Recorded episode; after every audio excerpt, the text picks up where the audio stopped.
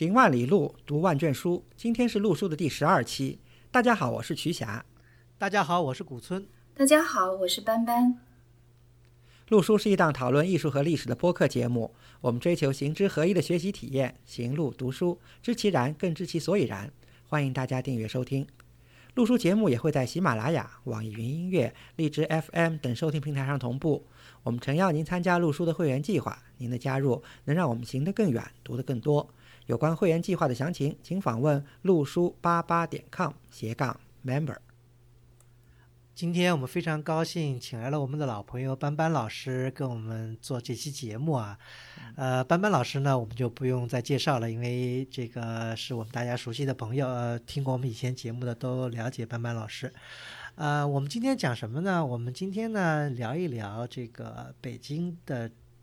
佛教寺院。呃，尤其是那些还没有开放或大家不容易这个去参观的一些佛教寺院吧。呃，班班老师，这个当然这个我们不是卖关子啊，这个咱们先讲讲这个，就最近好像有一个新闻，就是这个西黄寺好像准备开放了，是吧？就它已经开放了，五月十八号那一天是正式开放日。啊，因为这个以前也是一个等于是有点儿。呃，密不示人的一个一个地方啊。呃，虽然这个西黄寺离我在北京住的地方不太远，但是从来就是过其门而不入。这个班班老师有没有给我们分享一些先睹为快的一些经验啊？对，我是恰好是在呃，应该是在呃，就是开放之前，大概是半个月左右的时间去的。嗯，去的这个西黄寺。我的感觉就是这个地方非常整齐，因为它其实分两个部分，一个就是原来的这个喇嘛庙，但是喇嘛庙的那个部分呢，都已经完全就清理掉了，就没有了，就是遗址什么的也没有了，就知道它曾经在那一块有啊。这个是不是就是以前的这个皇寺的这个意思啊？是这个就是等于或者是东皇寺的意思啊？还是我理解错？呃，是呃是喇嘛庙，它就叫做喇嘛庙。嗯嗯呃，也有也确实有东皇寺。嗯，但是有东皇寺也有西皇寺。OK。嗯，但是这个呢，就是我说的这个已经清比掉的呢，这个就叫做喇嘛庙。原来，嗯，对，嗯。然后呢，就是它那是就是围墙之外的那一部分。然后我们现在西皇寺开的这一片呢，就是我们参观了它的呃这个大雄宝殿，然后里面呢会有这个呃非常庄严，就是类似于经堂，然后呢有喇嘛可以念经的地方。然后呢，有有一些从尼泊尔采购的这个比较新的佛像，里面布置的非常庄严，也很肃静。然后有一些像宗喀巴大师啊、阿底峡尊者呀等等一些这个祖师的像，嗯，然后在还还在关键是我们参观了比较就是比较主要的这个这个此行参观的是它的这个清净化成塔，我们能够这个在考察的过程当中。呃呃，也是呃，能够登塔参观，这个是嗯比较珍贵的。因为就是现在，即使是开放了的话呢，它应该也是由于它上面的这个尺寸确实比较逼仄，所以应该也不能够允许上塔参观啊。哦，对，哎，这个我还想多问波波几句，就是关于这个清净化成塔，嗯，因为呃，波波讲到西黄寺，我其实特羡慕，因为这个羡慕波波能先睹为快。因为说老实话，西黄寺对我来说，我觉得可以说是北京城外一个最熟悉的一个。陌生的寺院，为什么这么说呢？因为其实呃，看过很多影像，都是在民国时代这个外国人留下来的。嗯，啊，早在这个一十年代、二十年代、三十年代都有照片儿。然后印象比较深刻的还有这个四十年代，就是当时这个《生活周刊》，就是美国的《生活周刊》，他们当时在就是抗战刚胜利以后，他们当时出了一。期北京的专辑嘛，然后里头有彩色的照片儿，然后西黄寺那个清净化成塔就是一张特别的醒目的一张大照片啊，所以西黄寺的形象，尤其是这个塔的形象是特别熟。但是就像刚才波波讲到，这个塔上还是比较闭塞嘛，就是就是不知道它尺度有多大，所以想听波波多讲几句。就和我们了解的几座金刚，其他几座金刚宝座塔，就是它的特点在哪儿啊？它的这个大小呀，或者上面还有什么其他的特别的雕刻啊什么的，特关心啊。这个金净化成塔，我我第一次上去的时候，我也觉得其实其实挺震撼的，因为它和这个我我们经常可以会上去的这个五塔寺的金刚宝座塔其实很不一样。嗯，我在这个今天在群里发了几张照片，我不知道那个二位老师有没有看到，就是它，呃，它它它这个主塔非常大，然后呢，四边的小塔呢非常非常窄小啊，就是它更多的是像类似于一种这个呃装饰性很强，有点像经床的那种感觉，就是我们看到那个寺院的经床的感觉。它中间的塔是起到一个呃非常这个就是完全的一个主位作用，它是一个。嗯，还是一个覆钵塔，它并不是像这个五塔寺这样的一个密檐楼阁式塔，它还是一个呃呃覆钵塔，上面有有这个塔刹呀，然后有它的这个呃宝幔宝盖层，然后下面有十三相轮，然后有一个覆钵，在覆钵的这个正中间有这个三世佛，然后呢四边呢有那个菩萨像，然后呢它整个这个塔的塔座呢是用那种折角须弥座，就折角式的。有点像那个妙音寺的大白塔呀，呃，就是呃，就是一些藏传佛教经常会采用的，它那个佛座的折角须弥座的这样的一个呃塔制。然后在它这个，嗯嗯，那斑斑说的那个三世佛，就是和菩萨的那个像是雕在它面南的主龛，就佛的那个，对对对对对。然后它还都是藏式的嘛，然后它呃，就是呃，就是在它的这个嗯折角上呢，会有非常繁密的花纹。就是它的须弥座这个座子上面会有非常非常繁繁复的这个花纹，然后花纹上面就是它一共是分了四层，每一层上都有呃这个两尊坐佛，就是在 面对它的这个呃主要的这一面上就可以看得到。然后呢，呃下面呢有复联，然后关键是就是这个西黄寺的这个塔呢，它也叫做七凤塔。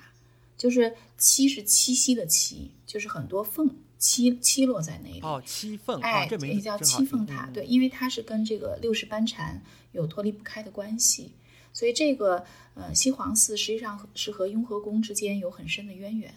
嗯，然后呢，所以呢就就叫了这个七凤塔，因为认为这个这个凤呢是和班禅大师有关系的啊。第六世第六世班禅大师。哎，那个您说到那个跟这个雍和宫有什么渊源关系？您能再仔细说一下吗？好吧，新皇寺和雍和宫之间的关系，嗯，其实话说回来呢，还是跟第六世班禅有关系。第六世班禅大师呢，他是在乾隆过七十大寿的时候，就他从就是西藏呢过青海，在青海停留了一段时间之后，就和这个呃乾隆皇帝呢在就和乾隆皇帝呢在呃承德。见面了。那么乾隆皇帝为他在承德修的这个须弥福寿之庙，他在呃承德停留了一段时间之后呢，就来到了北京。然后呢，乾隆皇帝为他在北京建了两座楼，就在雍和宫之内，一个就是刚才我们说到的班禅楼，还有一个就是戒台楼。他在这个戒台楼里面为京城的百姓，包括雍和宫的一些京城当中的僧僧众啊，来摸顶。呃，灌顶啊，摸顶啊，做法事啊，包括受戒。那么可以说，其实这个班禅大师在北京期间，当时呃，京城正在流行天花，然后很多的呃他的随行呢都接种了人痘。但是班禅大师他认为这样对众生是一种盘剥嘛，所以他拒绝接种任何人痘。那么他最终也就感染了天花。最后一天，他就是在雍和宫的。呃，这个戒台楼为大家摸顶受祭，呃等等，做完这一切法事之后呢，就在这个第三世张家活佛的陪同之下，回到了他的住锡之地这个西黄寺。那么回到西黄寺之后呢，他当时跟呃第三世张家活佛就说：“他说我感觉非常的心悦，当时已经呃天都很晚了。他说我我自己的这个感觉就是有一种就是很久都没有过的这种就是沉静之感。”然后当夜就发病了，不过三天吧就溘然长逝。呃，在他去世之后呢，乾隆皇帝呢特特地在他的这个住锡之地为他建塔，所以我们现在看到的这个青铜化成塔，就是呃乾隆皇帝专门为了盛放这个呃六世班禅大师的骨灰所修建的这个这个这这座这个，也就是等于是呃一个舍利子塔啊，是一个木塔。就是为了纪念第六世班禅大师的，嗯，OK 啊，这这就是中间的一对一个一个渊源。渊源。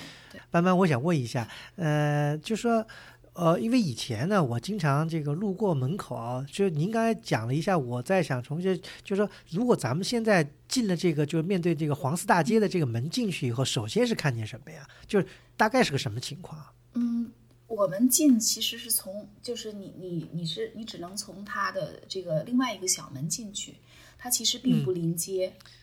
对它。它它其实并不临街，那你进去之后绕到后面一个非常僻静的一个所在，然后进去，一进去之后呢，你嗯并不能够看到呃非常广阔的建筑，就是你你你回身儿才能够看到，你你看到的一些广阔的建筑都是一些现代建筑了啊，比较新，然后你回身呢一回身可以看到它的大雄宝殿，然后呢在你的左手边。走进去一条比较呃长的一条小路，才可以看见这个白色的金睛花城塔。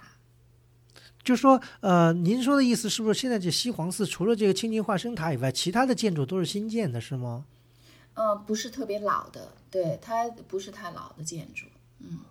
OK，呃，因为我知道现在它是以后是一直作为叫高级藏传对对对佛教学院是吧？我们上次也有幸进去了，就是现在目前是藏传佛教的呃这个最高学府了，就是佛学院的最高学府在这儿。嗯，OK，那说这开放的实际上只是新清净化成塔这一部分开放，对吗？呃，它对，就佛学院是不开放的。嗯，OK，所以现在大家能看到的，就是说所谓就是西黄寺开放的，就是这个清净花生塔是开放给大家看，是单独有一个院子，对吧？对，有个是等于在佛学院，在佛学院的后面了，北边对吧？呃，应该是说中间是大雄宝殿，然后在它的呃，就是面对大雄宝殿的左手边，因为我不太搞得清这个方向，就是你面对大雄宝殿，它的左手边。会是金陵花城塔，然后它的右边不是不是在一个中轴线上，呃，不在不在，它应该是在，就是它中轴线如果是大雄宝殿的话，一个是西路，呃，一个是呃，如果你你面对它，应该是我们面对它应该是面对着北边，对吧？然后它西路应该是清净化城塔，东路是佛学院，嗯，但是它就基本上是这样的一个构造。具体说有一些小的这个构造的话，可能反正我的方向性稍微差一点。没有，我明白这意思了，我我知道了，嗯，因为你那个班班，您刚才讲到的，就是提到另外一个张家活佛啊，这个不知道的人也给大家解释一下，张家活佛是是这个在这个咱们这个藏传佛教系列里面属于这个什么样的一个支系或什么样的地位，你也可以给大家简简单介绍一下。嗯，因为藏传佛教呢，它基本上是分为。呃，就是我们主要来看的话，它是分为两个部分，一个部分就是呃西藏这个地区的藏传佛教，然后它主要的这个事务管理呢是在大昭寺，嗯，然后还有呢就是蒙古这个就是它这样一个呃藏传佛教的一个谱系。它是和这个藏传佛教不太一样的，比如说藏传佛教呢，它叫活佛啊，但是这个蒙古这边的藏传佛教呢，就西藏这边呢叫活佛或者是仁波切，然后它蒙古的这个藏传佛教体系呢，它叫张家呼图克图，是它最大的一个。那这边我们有班禅，有达赖，那么在在这个西呃蒙古这边呢，就叫张家呼图克图啊，就是它的最高的一个呃藏传佛教的领袖。所以呢，这就是说，等于是，嗯，雍和宫它也是属于，嗯，蒙古的这样的一个藏传佛教体系，呃，所以是和这个我听了波波的，那是不是和这个达赖喇嘛有区分？是不是内蒙、外蒙也有区分？对，比如说张家和这个哲布尊丹巴是吧？对对对对，也有这样一个区分。对，所以呃呃，这个张张家活佛呢，他这个刚才我提到的这个张家活佛，他实际上是第三世张家活佛，但他。是名义上的第三世张家活佛，他第一世、第二世都是追封的。嗯嗯，他因为从小是呃乾隆皇帝的小伴读嘛，就当时在雍正时期，他就是由于一些这个争端呢，他就被被被人呢带到了这个呃紫禁城当中。雍正一见他就非常喜欢，然后呢就让他跟乾隆皇帝一起读书，也就是在他的倡导之下，将雍和宫宫改寺的。哦，那个您讲到这个张家活佛，想让我想起北京的另外一个，就是其实也是名声很大的，最近名声很大一个寺院，就是这个智珠寺跟松竹寺。对，当然因为那个还等于原来还有应该有一个第三个寺叫法源寺，法源寺当然已经拆掉，这个好像就跟张家活佛有关系。对，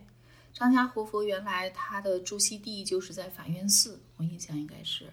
好像智珠智珠寺也有，但是就是他那一片嘛，挨得特别近。就是法院对对对，三个四实际上是挨着的，对，一个挨一个，对对对对。对，也就是由于这个原因，虽然张家活佛倡导建立了雍和宫就公改寺，但是他在雍和宫雍和宫当中是不允许他有这个朱熹地的。嗯嗯嗯，他好像是好像是呃，我了解，反正是这三个寺庙有一个是是等于是他的这一直好像到五十年代，好像就说那时候还是有喇嘛在这个就是智珠寺或者是呃法源寺，嗯、对，后来嗯对松竹寺这三个寺是并列的嘛，呃，蜘蛛寺应该是在最西边，嗯对嗯。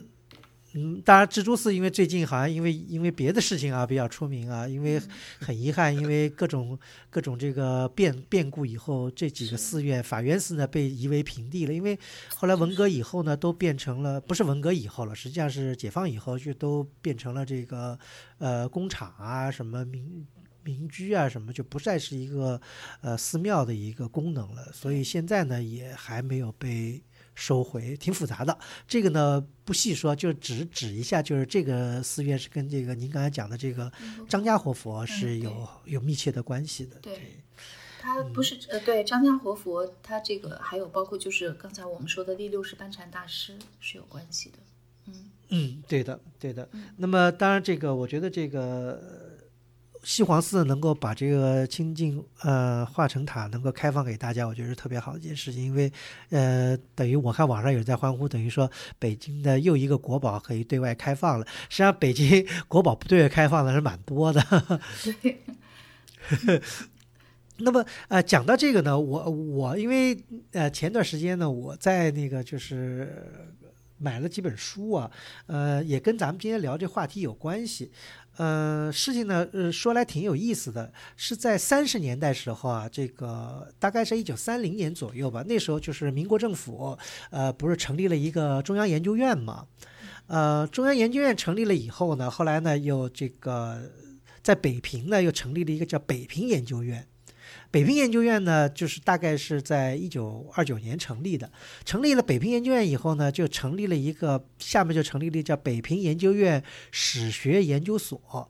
啊，史学研究会，这个史学研究会呢，就是但中国人有一个很很重要的传统，就是喜欢编这个志书啊、地方志啊什么这些。就是当时不是民国成立了吗？有个传统，就是应该替前朝来编一些历史啊什么。就这个史，哎，对，这史学研究会就集中了一帮当时的这个大知识分子，包括像陈元，对，像陈元这样的，就准备要编一个叫《北平志》。呃，北平志呢，它里面有一大部分呢，就想把这个北平的这些庙宇啊什么的都想，就是等于集一册，因为这也是史书的一个惯例嘛，就把什么祠庙啊什么都放在一个专栏里面。后来呢，就就进行了一次这个北平的这个庙宇调查。这第一次庙宇调查呢，是在一一九二九年进行的。啊，第二次呢，在一九三六年，后来第三次在一九四七年，挺有意思。呃，因为最近呢，就咱们北京有一个叫这个文化遗产研究院，呃，出了这个当时的调查的这个记录。呃，我觉得非常宝贵，因为这个就跟咱们刚才讲的这个一些事情有关系，因为它等于是记录了就是在二十年代那时候北京的呃寺庙的一些情况，因为它那个咱们知道二十年代因为离着这个辛亥革命还不远，就是老北京的很多遗迹啊还非常有迹可循，呃，里面就说包括咱们那个以前讲过的这个智化寺。嗯，呃，就有有很详细的这个调查，包括他这个调查挺有意思，他包括这个里面这个主持和尚是谁呀？有几个和尚在庙里啊？完了，那个庙里面有多少个香炉啊？有多少座佛像啊？这佛像是泥的呢，还是木头的呀？还是金铜的呀？他都做了一些、这个、这个调查是真是够细的，真的，我觉得其实他和这个刘敦桢他们的那个还不太一样，是吧？对对，他们是属于这个社会性的。他倒不是从这比较刘敦桢的这个专业角度，比方说，哎，这个房子是明代的呀，对对。他是呢，就主要是做一个像那种，就像不有点像现在咱们的不动产登记似的，就是 把你这个呃动产不动产都登记一下，主人是谁呀，里面有几个房客呀，什么就这这这些，但是非常有，我觉得就对对对，他属于社会家，对。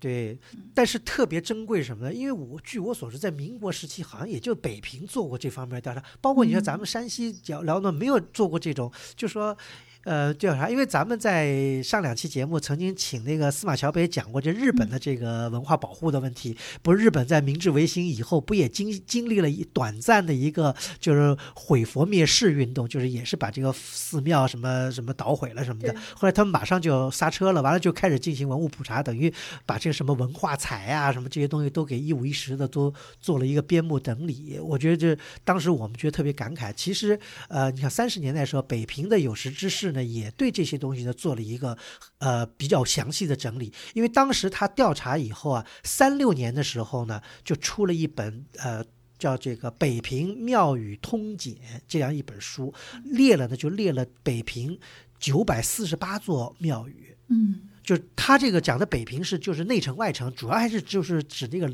老城墙以内的这个范围。对啊，就是古村老师说的这本书还印印制的非常精美的是北平市政府当时编的，现在已经很难买到了。嗯嗯，这个是我觉得对我们现在研究是一个非常好的资料，因为我那个三六年那书我当然没有没有机会这个买到了，这个但是新出的这个书呢，其实也挺详细的，就是包括好多这个很珍贵的资料。我我举几个例子啊，就是。嗯，咱们刚才讲到智化寺，我就不讲了。这个智化寺，因为咱们这个，因为刘德珍先生也做过一些调查，这个咱们就不说了。呃，有一个特别有呃，有我想跟大家讲的，比方说，咱们历史上知道一个很有名的一个，就是呃，李鸿章不是在那个去世的地方，就是那个，就是咱们基本上在现在的这个王府井那有个叫贤良寺。对。贤良寺好像有这样一对这个那个当时就是很大一个庙，这个庙它那个里面就有很详细的资料，就是平面图也画出来的，有几进大殿，完了庙里面有些什么佛像什么，很很仔细，看着就说就是非常详细的一个调查。因为对于现在灰飞烟灭的一个寺庙，我觉得呃是特别嗯仔细的一个。记录还有一个特别有意思的是，叫一个叫法华寺的地方。嗯，呃，大家知道这个法华寺，就是说，如果熟悉戊戌变法，就知道，你就说，呃，是不是谭嗣同？嗯嗯，谭嗣同去劝这个袁世凯要要清君侧，就是去杀慈禧，好像就是谭嗣同好像是夜访法华寺，还是袁世凯夜访法华寺跟谭谭，但肯定是出现了法华寺这个这个这个地方。这个法华寺呢，后来因为北京叫法华寺的名字特别多，现在包括那个南城，就是呃，北京有两个法华寺，北京就有两个，我就打车坐错过，我亲自坐错过 两个法华寺。对，但是现在好多人认为是南城，南城那个法华寺现在还有迹可循，但是这个就是。呃，内城的法华寺实际上就是真正戊戌跟戊戌变法有关的那个法华寺已经是不存在。它实际上是在现在就是有个胡同叫豹房胡同，豹房胡同大概就是在，好像在华侨饭店附近。嗯，呃，有还一点点遗迹，但是那个北北平寺庙这个调查里面就是特别完整，看的那个法华寺那个规模很大，还有这个单檐五殿顶的房子，就是。代表它这个寺庙原来等级还是蛮高的，还有什么大雄宝殿后面还有毗卢殿啊，什么一进一进的，就特别有意思。我就是看这本书吧，我就特有感慨，就是说，嗯，因为大家知道这个有几个数字啊，我觉得我我我我大概给大家说一下，大家就会有一个感慨啊，嗯，在这个寺呃，就最后一次寺庙调查是在一九四七年，四七年的时候就是北京城啊。主要还是指咱们这个老城区啊，有一共调查了有一千九百二十座寺庙。说这一千九百二座寺庙里面呢，就明庙，我理解明庙就是说，其实不是由和尚，就是说是一般的这个，就是没有这个僧侣的，呃，有九百八十八座，呃，有和尚的庙有六百八十五座，有尼姑的庙有一百一十五座，道观有一百二十六座，呃，女观就是女道士住的这个道观有六座。就加起来有一千九百多座。那么后来到了建国以后，完了，一九五八年做了一次文物普查。这次文物普查大家有个注解，就是一九五八年的时候，北京市的范围比那个老北京城市扩大了很多倍了。因为原来咱们讲到的，比方说现在昌平啊，什么什么这些，原来在这个解放以前都不属于这个北平的这个范围，都是属于什么呃或者昌平县什么。那时候后来就说调查到了有什么呢？调查到就是说五八年的时候有寺庙。有两千六百六十六座，嗯，完了，同时呢，他还说有古建筑六百一十六处，就是它寺庙跟古建筑分开加在一起，大概就有三千两百多座，呃，事隔到了文革以后的第二次调查，就是一九八一年的时候，说调查下来，说是寺庙古建筑是两千七百一十一十四处。呃，刚才讲的是五五八年的时候有有三千两百多处，到了八一年只有两千七百多处了。结果到了啊九七年到九九年第三次调查的时候，古建筑那时候已经没有不专门列寺庙了，只有一千三百多处。嗯，对，我一直有个呃一千三百多处的一个、一个印象，应该就是这个。对嗯对，就让它重了，这这还啊这个数量这还是是减少的，还是挺惊人的。锐减，而且这个而且还是九七年，九七年距现在已经又过了二十年，对，这个可能肯定又是急剧的减少了，肯定是。呃，所以这个还是蛮让人感慨的，就是说通过这个吧，再回头看这个书，当然这书没出全，这个资料汇编应该是说是要出十几卷的，现在只出了三卷，呃，看看这个还是觉得挺有感慨的。那个时候北平那些那些寺庙，这些大寺庙里面真是琳琅满目，这个佛像啊、壁画呀，这个这些东西啊，哎，我我觉得嗯古村老师推荐这本书太好了，因为原来的话要了解一些北平的古佛寺的这个面貌啊，或者雕塑或者壁画，都得借助这个外国人的这些资料。现在有了我们自己这种资料，我觉得也真是不能让外国人专美啊。这方面我觉得应该加速它的整理出版啊。是，嗯，对，因为当时他们请了一个北京的一个照相馆，拍了三千多张照片，还画了这个平面图，画了五百多多个平面，完了还有碑刻呀、就是碑拓啊，就是他那个就是碑刻的呃这个其实嗯对，这个也挺让人感慨的，因为什么呢？他这里面有个数字啊，他说这个当时啊，呃，他这个就是做这个就是碑拓，呃，他那时候做了有这个拓片有做了四千多块，嗯。呃，这这还只是这个北平市，可是你再翻过头来哈、呃呃，波波，你呃，你可能也知道，就因为您在石刻博物馆当这个这个讲解嘛，嗯对，第三次调查就九七年到九九年的时候啊，就说北京的整个的石窟寺加石刻嗯，加在一起只有一千零三十五处。这个就说你你这个这个当然不完全呃同比，但我就可以看这个大家的这个数字上能够就减少的，就是非常剧烈，这个是我觉得特别让人呃让人这个难过的一个地方。嗯、讲到这个，就我刚才讲的智化寺哈，咱们再讲北京的这个这个秘境啊，这个其实智化寺那个古村老师，我我对我刚才捕捉到了一个一个一个东西，就是您谈到这个贤良寺，我不知道这个嗯贤良寺，因为那个呃林先生就林徽因，他就是在贤良寺开的追悼会，我印象是不是？就是当时五五年林徽因去世之后，呃我印象里就是在贤良寺给他开的追悼会，而且这个贤良寺是不是就是当时李鸿章就是作为钦差大臣，就是死在任上，他就是在这个贤良寺气绝身亡的，就当场就死在那儿了。北京是这样，哎，北京呢那时候就是在五十年代的时候，那时候还没有八宝山，对对，呃，那时候还没有八宝山，那时候整个的这个就是那个殡葬工作是在是在城里的进行的，嗯，呃，是这您说的是没错的，对对呀，因为我我就记着好像林徽因和贤良寺有一定的关系，然后李鸿章和对对贤良寺对有关系。对对对太好。对，呃，那咱们回过头来讲这个这个智化寺啊，因为智化寺也是咱们这个以前专门专门讲过。那么，但是今天讲到这个讲到这个这个老北京的这个寺庙呢，可以再多提两句。就智化寺，当然也让人感慨，因为呃，在这个调查里面也讲到智化寺，还讲到智化寺，比方说那个当头的僧人是谁？当然，这个僧人我估计就是那个卖那个藻井的那个那个抽大烟的 抽大烟的那个 抽大烟僧人，呃。那那个班班，就是因为咱们知道这个智化寺前不久做了，我觉得做挺好的事情，就是开了这个夜场，呃叫什么夜场，对，特别好。呃，而且夜场里面最大的一个福利就是好像可以现在允许上到这个就是万佛楼的二楼，对吧？万佛阁，嗯，而且我觉得这个夜场特别有意，我觉得特别好的是什么呢？它夜场就是那个灯光打的挺好，灯光好，而且也相对静谧，嗯，就它的气氛尤其在天嗯天变半黑不黑的时候，灯光一打完了，我看那个那些朋那个群友有的拍那照片，我觉得特别特别美特别上相。而且它那个天空那时候是深蓝色的，还没有成为漆黑一片，所以感觉很神秘啊、也很温和。嗯嗯，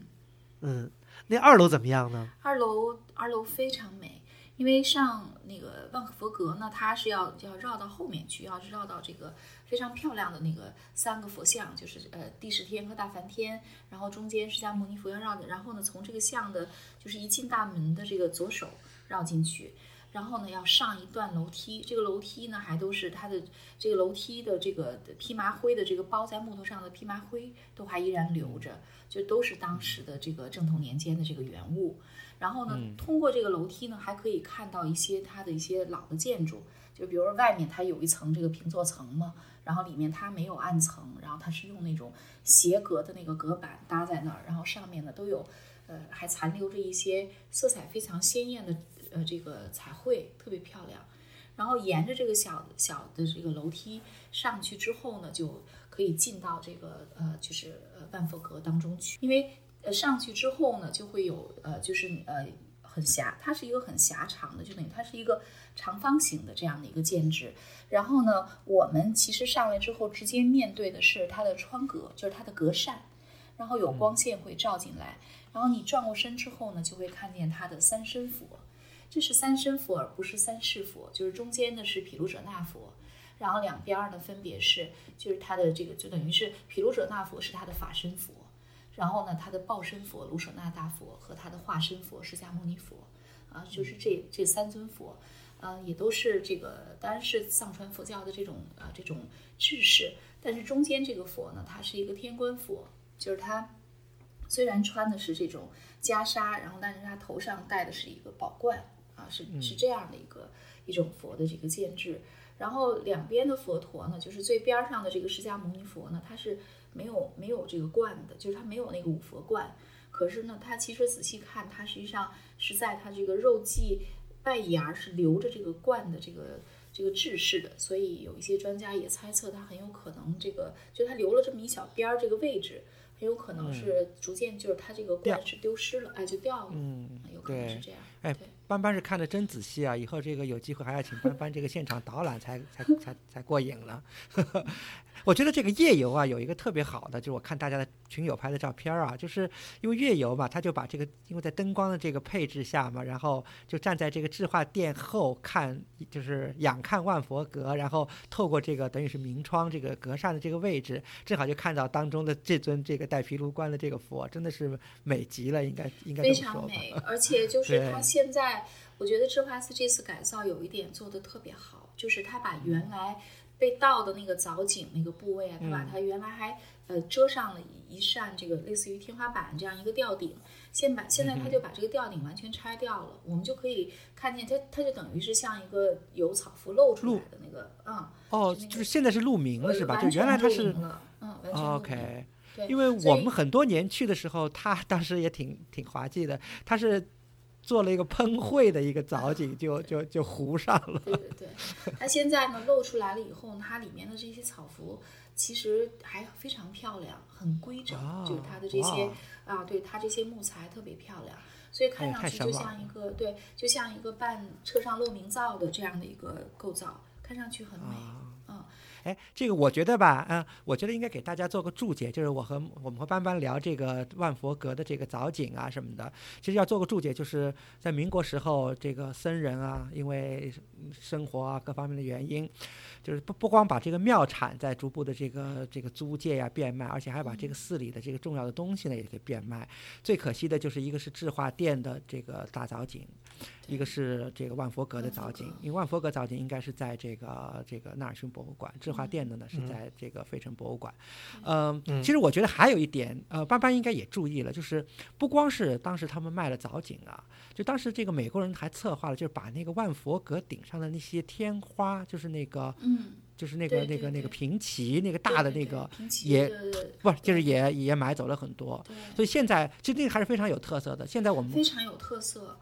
它那个平旗上面，对，都是种子。对呀，对呀，对，那个种子字儿非常的漂亮。然后它就是它每一个平旗，就平旗和平旗之间，就是它就是呃这个小的这个呃木格，它都是中间是用这个呃十字的金刚杵，而这个十字金刚杵中间，它居然是有一个太极鱼的，这个非常有趣，对。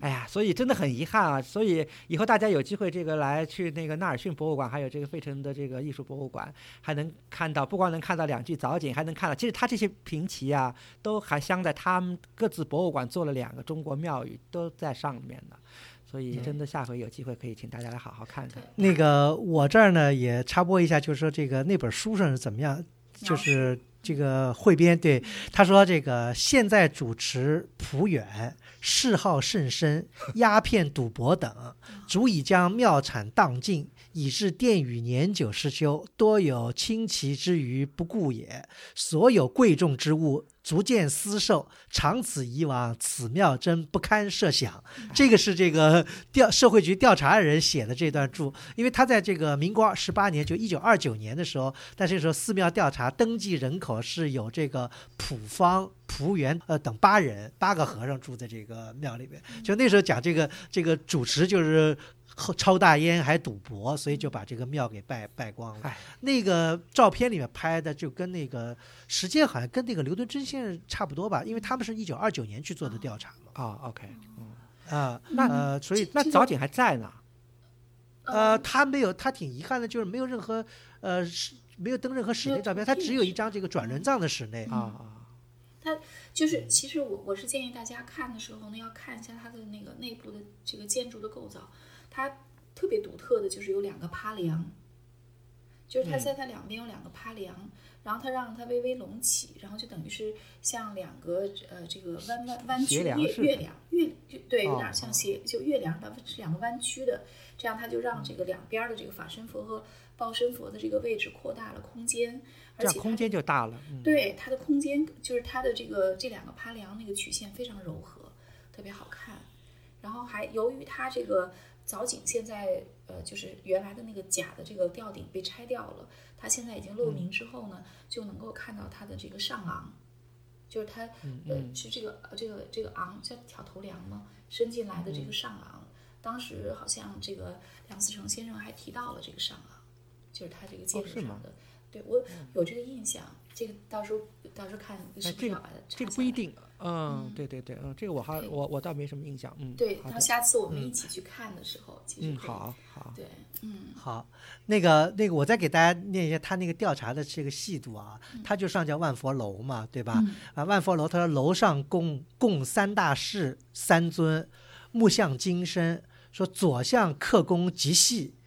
啊，小泥木佛像很。多尊三壁小龛以及小佛，同楼下如来殿一样。他还记到什么？他说楼上有铁磬一个，写着是大清光绪八年四月七月初一智化殿万活阁，还有圆形铜香炉一座，呃，是正德九年智化寺常住，还又一。铜香炉是年年月同款，还有什么小鼓六个，大铁磬一个，是万历十六年孟冬吉日造。他这个就说，他当时调查就把这个万佛阁上面有这个什么香炉啊，有有什么磬啊、鼓啊什么，等于是对，都登记在案了。嗯，这个是提。挺就是挺珍贵的，就说呃，因为呃，可能智化寺还算是变化挺挺少的，因为真是祸福难料。虽然当时呃，到调查人认为这个这个和尚吃鸦片什么的，要把寺可能败光了，以后不存了，但是真的过了大概八九十年，智化寺倒还在。当时记录的一些非常完整的寺院，现在已经是灰飞烟灭。就比方我刚才讲到的，刚才讲到的什么法华寺啊什么的，就一点都痕迹现在都没有。所以有时候也让人觉得特别感慨。是。那么，哎，班班，那个咱们刚才讲到这个，因为这个讲起这个智化寺，大家知道肯定跟这个明代的一个太监啊，这大太监王振有关系。就明朝实际上有很多的这个寺庙，呃，都是太监修建的，对吧？呃，大家咱咱咱们最后待会儿最后要谈的这大会寺，实际上也是好像是太监这个出钱来。来这个修建的，呃，那么咱们在讲这以前，就说，因为咱们呃可能会有专门时间来聊。另外，就说一个很有名的一个太监出钱的，就是咱们北京京西的这个法海寺，对吧？法海寺的壁画也好，什么这个法海寺也是，就法海寺边上，就是说大家一直讲有一个特别秘密的一个什么什么特务机构，或者有的讲的特别玄乎，就是什么就就承恩寺，对吧？对，承恩寺，嗯，呃。呃，陈寺我是一直没有机缘进去过，但是好像看从外面看，好像保存还挺完整的。对，它非常非常大，这个承恩寺。嗯，但是就是我进去的时候呢，我只我是就只是对它的呃，就是只是对它就是呃现存有两幅壁画的这个店有一点印象，因为去的也比较早。然后再往里面走呢，就是它一个一进院落接着一进院落，再接一进院落。它实际上明代的遗存，嗯，可能就是建筑，但是当时我对建筑也不太了解。然后呢，它里面有很多，就是它是就是燕京八绝的那么一个展示基地，就是呃，比如说老漆器呀、玉雕呀等等，它的一个展示基地。然后甚至里面呢还会卖一些东西，呃，卖一些这个就是仿真的一些呃，就是仿古的器具，包括家具等等。它就是呃，甚至有那种非常昂贵的一些家具，呃，当然都是用这种呃这个呃古法。呃，去制造的这些家具，然后包括还有景泰蓝啊等等，嗯嗯，那班班他这个是一个现在承恩寺是一个什么样的一个机构呢？承恩寺它现在就嗯就被这个燕京八绝的这样的一个展示基地所占据了吗？那对外开放吗？不开放，嗯，就是哦不开放，对，嗯，它那个我进承恩寺的时候，就确实我觉得它这两幅壁画确实很美。因为它这个这个壁画呢，上面绘制的就是帝后放生图。我们比较了解的是帝后礼佛图啊等等，它是帝后放生图。嗯嗯。然后有人说它为什么不开？一个呢，就是它有可能是当时的一个特务机构。嗯，就是从它建造开始，本身它的功能、它的职能就是一个特务机构。而之所以称为寺，也是一个掩人耳目这么一个说法。就是，但是对这个说法，我自己也也无从去，呃，我我不太我无从判断吧，因为鉴于大家其实还是挺喜欢 各种阴谋论的哈，呃，但是对，所以也也不清楚。那么，呃，我还听一种说法呢，就是因为这种帝后放生图它的规格规制非常高，所以说呢，因为有皇帝，所以它也就不开放，这也是一种说法。但是究竟是什么也不太清楚。嗯，但这个画呢？嗯，就是它里面的一些龙，可以是，就是如果我们有机会看到的话，可以多关注一下它的龙，因为朱元璋他他这个登基之后，他颁布了一个大典，那么在这个大典当中呢，也就规规避了，也不是，就是呃，在这个大典当中呢，它就有一些关于这些龙的一些绘制的呃特别的一些规制，它比如说它的爪，然后它的鳞。呃，它头、它的脚等等，所以呢，这些还是大家可以看一下。的确是明代的龙，非常的这个风云叱咤，非常漂亮。嗯，后面基本上就都是燕京八绝的这些呃，就是八种这个这种这个手工艺产品的一个售卖，或者是他举办各种活动的地方。那跟那个法海寺壁画比呢？哦，还是差得很远，就是很不一样。呃，法海寺壁画它毕竟是这种这个皇家的壁画嘛，然后它，我觉得法海寺壁画，呃，就谈个人的感觉，就是我觉着它是属于非常具有一种原熟的这种，呃，这这种原熟之美吧，啊，但是呃，感觉承恩寺壁画它不同，就是它还是呃有一些这种那个创造力的，它看上去呃有一种这个，并不是我们像法海寺壁画那种静止的感觉。他在这个创作的过程当中，感觉他还是照顾到风势，照顾到水势，所以他是有一定的动感的啊，就不像法海寺壁画，它虽然是你也感觉它描绘的是这个二十诸天的这种状况，但是它其实还是会给你感觉非常的静谧，因为它的画法非常细致嘛。但是承恩寺的绘画，我觉得它是有一种这个动感，就是反正我当时是承恩寺的壁画和法海寺的壁画同时看的。然后这两幅壁画给我的感觉就是这样的，嗯，哦哦，因为你是正好是看完一个再去看另一个，这样可能就是，对对，我我这个当时的感触还是嗯挺明显的，但是可能承恩寺壁画的年代是什么时候呀？呃，就是明代的。你说是帝后放生图，那就是皇帝一幅，皇后一幅呢，还是？对，呃，印象里是皇帝一幅，皇后一幅。那个，因为因为咱们刚才讲到这个明代啊，就是呃，其实呃，我们挺有呃挺逗。我们一开始节目讲到了这个表西黄这个西黄寺的清净化成塔，呃，这个呢都是清代的。那么我们后来话锋一转呢，讲到好多其实是明代遗留下来的。那天我那天我这个咱们为了准备这节目，我还跟这个瞿家在沟通了，就说呃，瞿家感慨说这个说明代那时候好像留下来的这个遗迹特别多。后来我说好像也不尽然吧，在北京城好像这个比较城里，因为我们原来做过那个智化寺的时候，就说其实像智化寺这样原汁原味、比较保留明代特点的这个寺院，其实在北京城内实际上是并不多的。因为很多寺院后来清经过清代的改建啊，什么扩建或者怎么样的，就是明代保留的这个风味并不是非常的多。那法海寺我觉得是比较难能可贵的一个，就是说基本上保留了明代的一个风格的一个寺院，对吧？这个壁画初也有些维修吧，但是壁画至少是没有动过。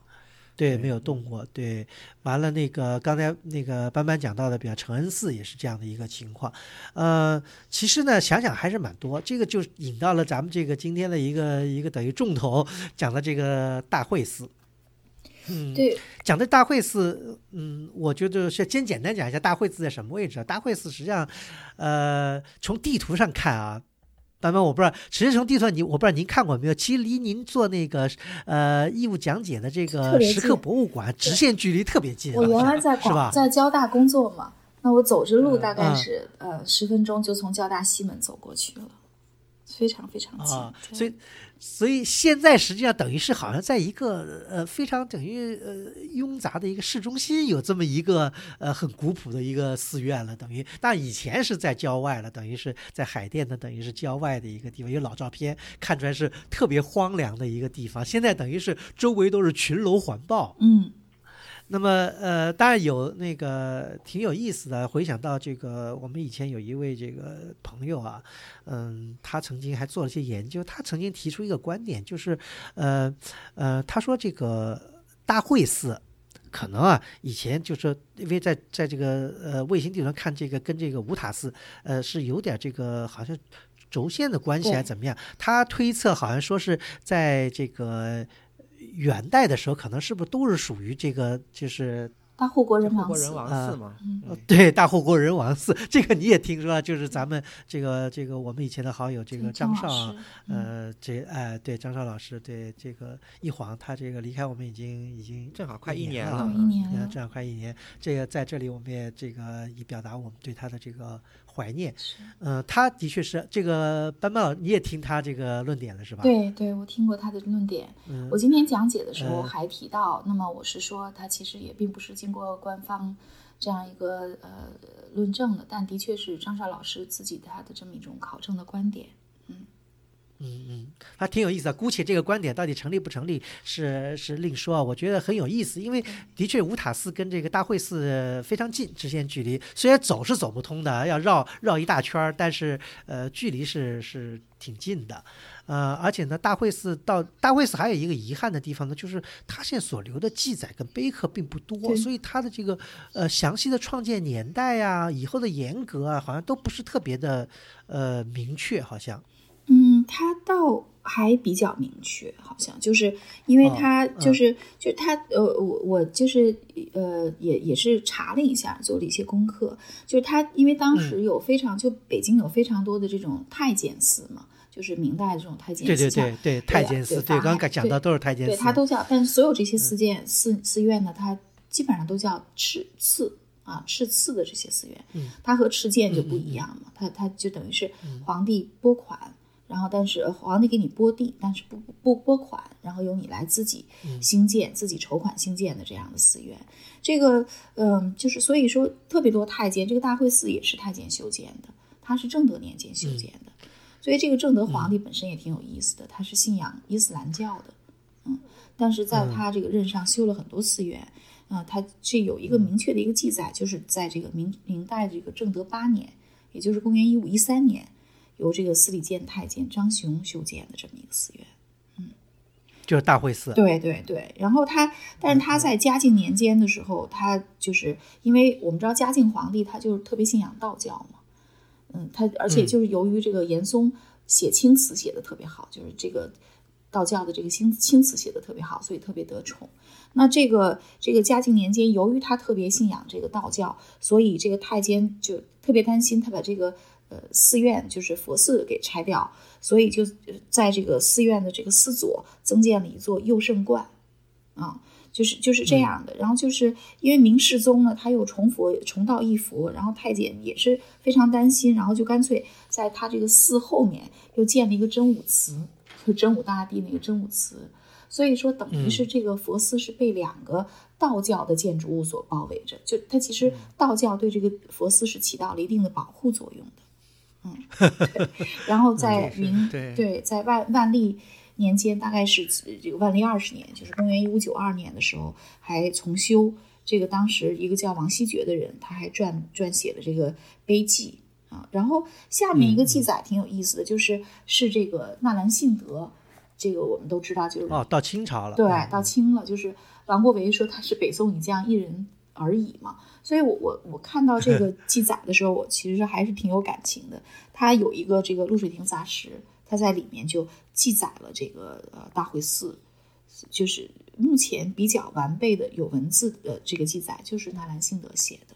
嗯嗯，但有一点就是，好像大会寺就原来是什么样的一个规制，有点不太清楚了，是不是？就是说，因为现在只剩下一个大悲阁，对吧？就等于是最后的一个观音阁。对，那前面到底是怎么样的情况呢？嗯，有他就是在这个。就是清康熙年间，有一个叫龚景汉的人，他写了那么一个，就是《游大会寺记》。他这个里面就写着这个出西直门，过高梁之桥，这不就是就是现在的这个这个地方嘛？叫出西之门，过高梁之桥，西北行三里许，其地为宛宛平香山之魏武村，有寺曰大会。自远瞻之，高出呃这个松阔之表，其中堂有大佛，长五丈余。世人亦呼为大佛寺云啊，就是对它整个的这样一个地理位置。盖明正德间，司礼张雄之所建也。寺后积土成布，垒石为山。呃，山腹之峻，下是平地，带数仞。其实节自无知，震则周载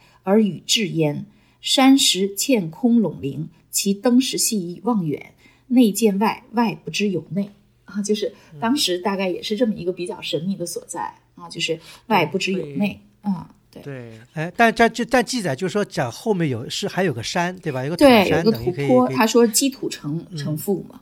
垒石为山，就是跟您刚才您就刚刚才您讲的建了个什么真武阁什么真武祠，哎，对，建了一个真武祠。所以这个刚才这个波波读的这个史料呢，因为我当时也看到了，我当时还有一些遐想啊。我觉得这个第一个就是他当时描绘了大会寺就在这个北京西直门外的这个地理位置嘛，还是这个一片这个田园风光，然后这么一个大的这个寺院矗立，后面还有一个土山。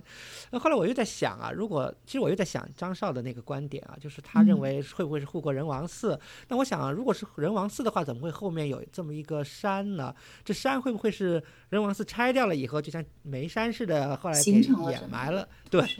对，是我当时有这样一个遐想，不知道是。所以说，这个山如果挖它的话，里面应该还有大护国人王寺的一些呃遗存。对，我觉得是有可能，因为记载里大护国人王寺是有塔的。嗯，对，所以应该。哎，那塔可能也就在那个地方。对呀，对呀，正好是这个这个这个都只能是这永远不能得到答案了，因为这个已经现在是沧海桑田的完全不一样，现在是完全不可能有 答案了，因为已经被城市覆盖。但是但是有一个有一个问题就是呃，刚才班班念的这个里面，他只讲到记述了这个大佛阁，对吧？就是就是我最好奇的就是寺院它前面还有些什么？因为按照理解来说，大佛阁可能是最后一进了，就是呃前面是不是还有什么呃大雄宝殿没有？山门呐，还有什么别的殿什么的？好像。的，对你，你你看，其实呃，我们看现在你去法海寺，他要拾级而上，然后进他的山门，呃，然后再对，然后再进他的这个法海寺等，嗯，但是我我其实他你去找他的钟楼，他也没有，法海寺有钟楼，但是从。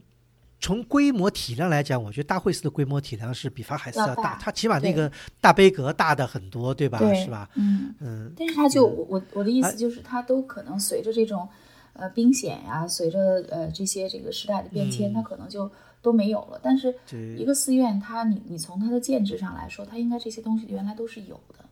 但是大会寺毁的太厉害了，现在是建了两个，就是一进他那个大铁门。他是在这个大雄宝殿旁边建了两个小殿，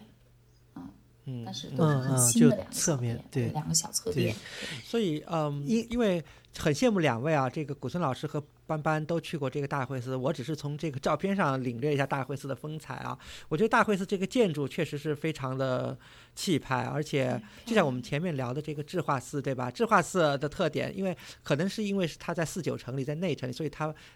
至少在建筑外形上没法突破一定的规制，但是它里头的装修当然是这个美轮美奂，对吧？但是嗯大会寺，我觉得它可能是不是和城外有建在城外有关系，所以真的是规模是应该是相当相当宏大的啊。嗯，嗯，对，它非常因为看它他这个，应该觉得，它它也是嗯，等级很高啊。对嗯，对嗯，而且而且我不知道那个班班，你有没有看过这个就是海达莫里逊拍的老照片嗯？哦，对，我见过他拍的这个老老的照片，嗯让我印象让我比较深刻，就有张有张远景的。嗯，就那时候，这个海淀那边还是一片郊野，对吧？对对对远远的就看见大会寺对那个、那个、那个，巨大的那个四坡顶，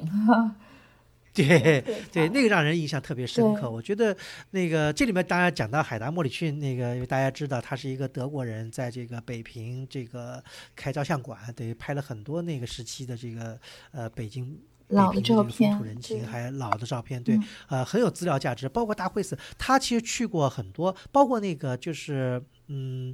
你们不是前两天刚去过那云居寺，他也好像拍过很多老照片的，对嗯对，他嗯，挺有意思的，大家可以挺有意思找来，看看。包括法海寺等等，就是莫里群留下了非常多特别珍贵的资料。对对，对。那么我们讲到这个大会寺啊，大会寺这个莫里群也拍了，当然这个照片呢就有点历史年代不是特别详，因为他在北平待了很多年，待了十几年好像是吧？嗯，对，三十年代四十年代，四十年代，对，嗯，对，所以所以这些照片大他大会寺到底去了几次，完了是什么时候拍的，有点不太清楚。但对比呢，有些地方是嗯没有什么变化，比方他那个四周的这个二十八个这个诸天也好什么，这个是没有什么变化的。嗯那中间这个这个大主尊就有变化对，嗯。嗯呃，对吧？以前说是铜的，后来又变成泥塑的，当然也有人说这个铜的是因为是明代的，完了后来因为抗日战争时期被这个日本人拿去这个化掉这个枪炮炮，呃，嗯。枪呃做炮弹了，所以后来又补塑了一个泥塑的，是我们今天看见，反正那个比例反而挺奇怪的，看着两个这个，完了旁边两个斜视是木头木木木雕，对吧？对，嗯，呃，这个就是是好像反正搞不太清楚啊，这个前前因后果。但是呢，有我觉得有一点就特我让我特别呃好奇的什么呢？就就海达莫里逊的老照片，他有一张照片，他有一个这个菩萨头，呃，掉在地上了。完了，这个就我现在就在想，因为现在看的都很完整，就没有一个好像是缺脑袋的。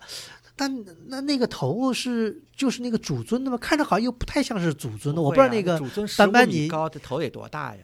对呀，所以斑斑，我不知道你看见过没有？看见过那张那张照片？你说的是彩色的，对吧？然后两个底下的两个小斜视菩萨，就它两个童子是正面的，因为现在两个童子是呃互相面对面，他们的脸是侧对着呃这个观瞻者，然后脸是相相对的。但是原来那张照片我见过的呢，它是呃脸是正对着前方的，我见过那张照片。嗯嗯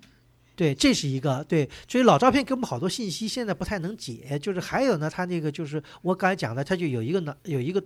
就是呃呃，就是那个菩萨头就是坏了，就掉在地上了。掉到地上这个呢，我我们可以这个会员通讯里面可以发这张照片，但这个就跟现在现存的人任何一个都对不上。了而且我我以我的见识，我觉得还雕工非常了得。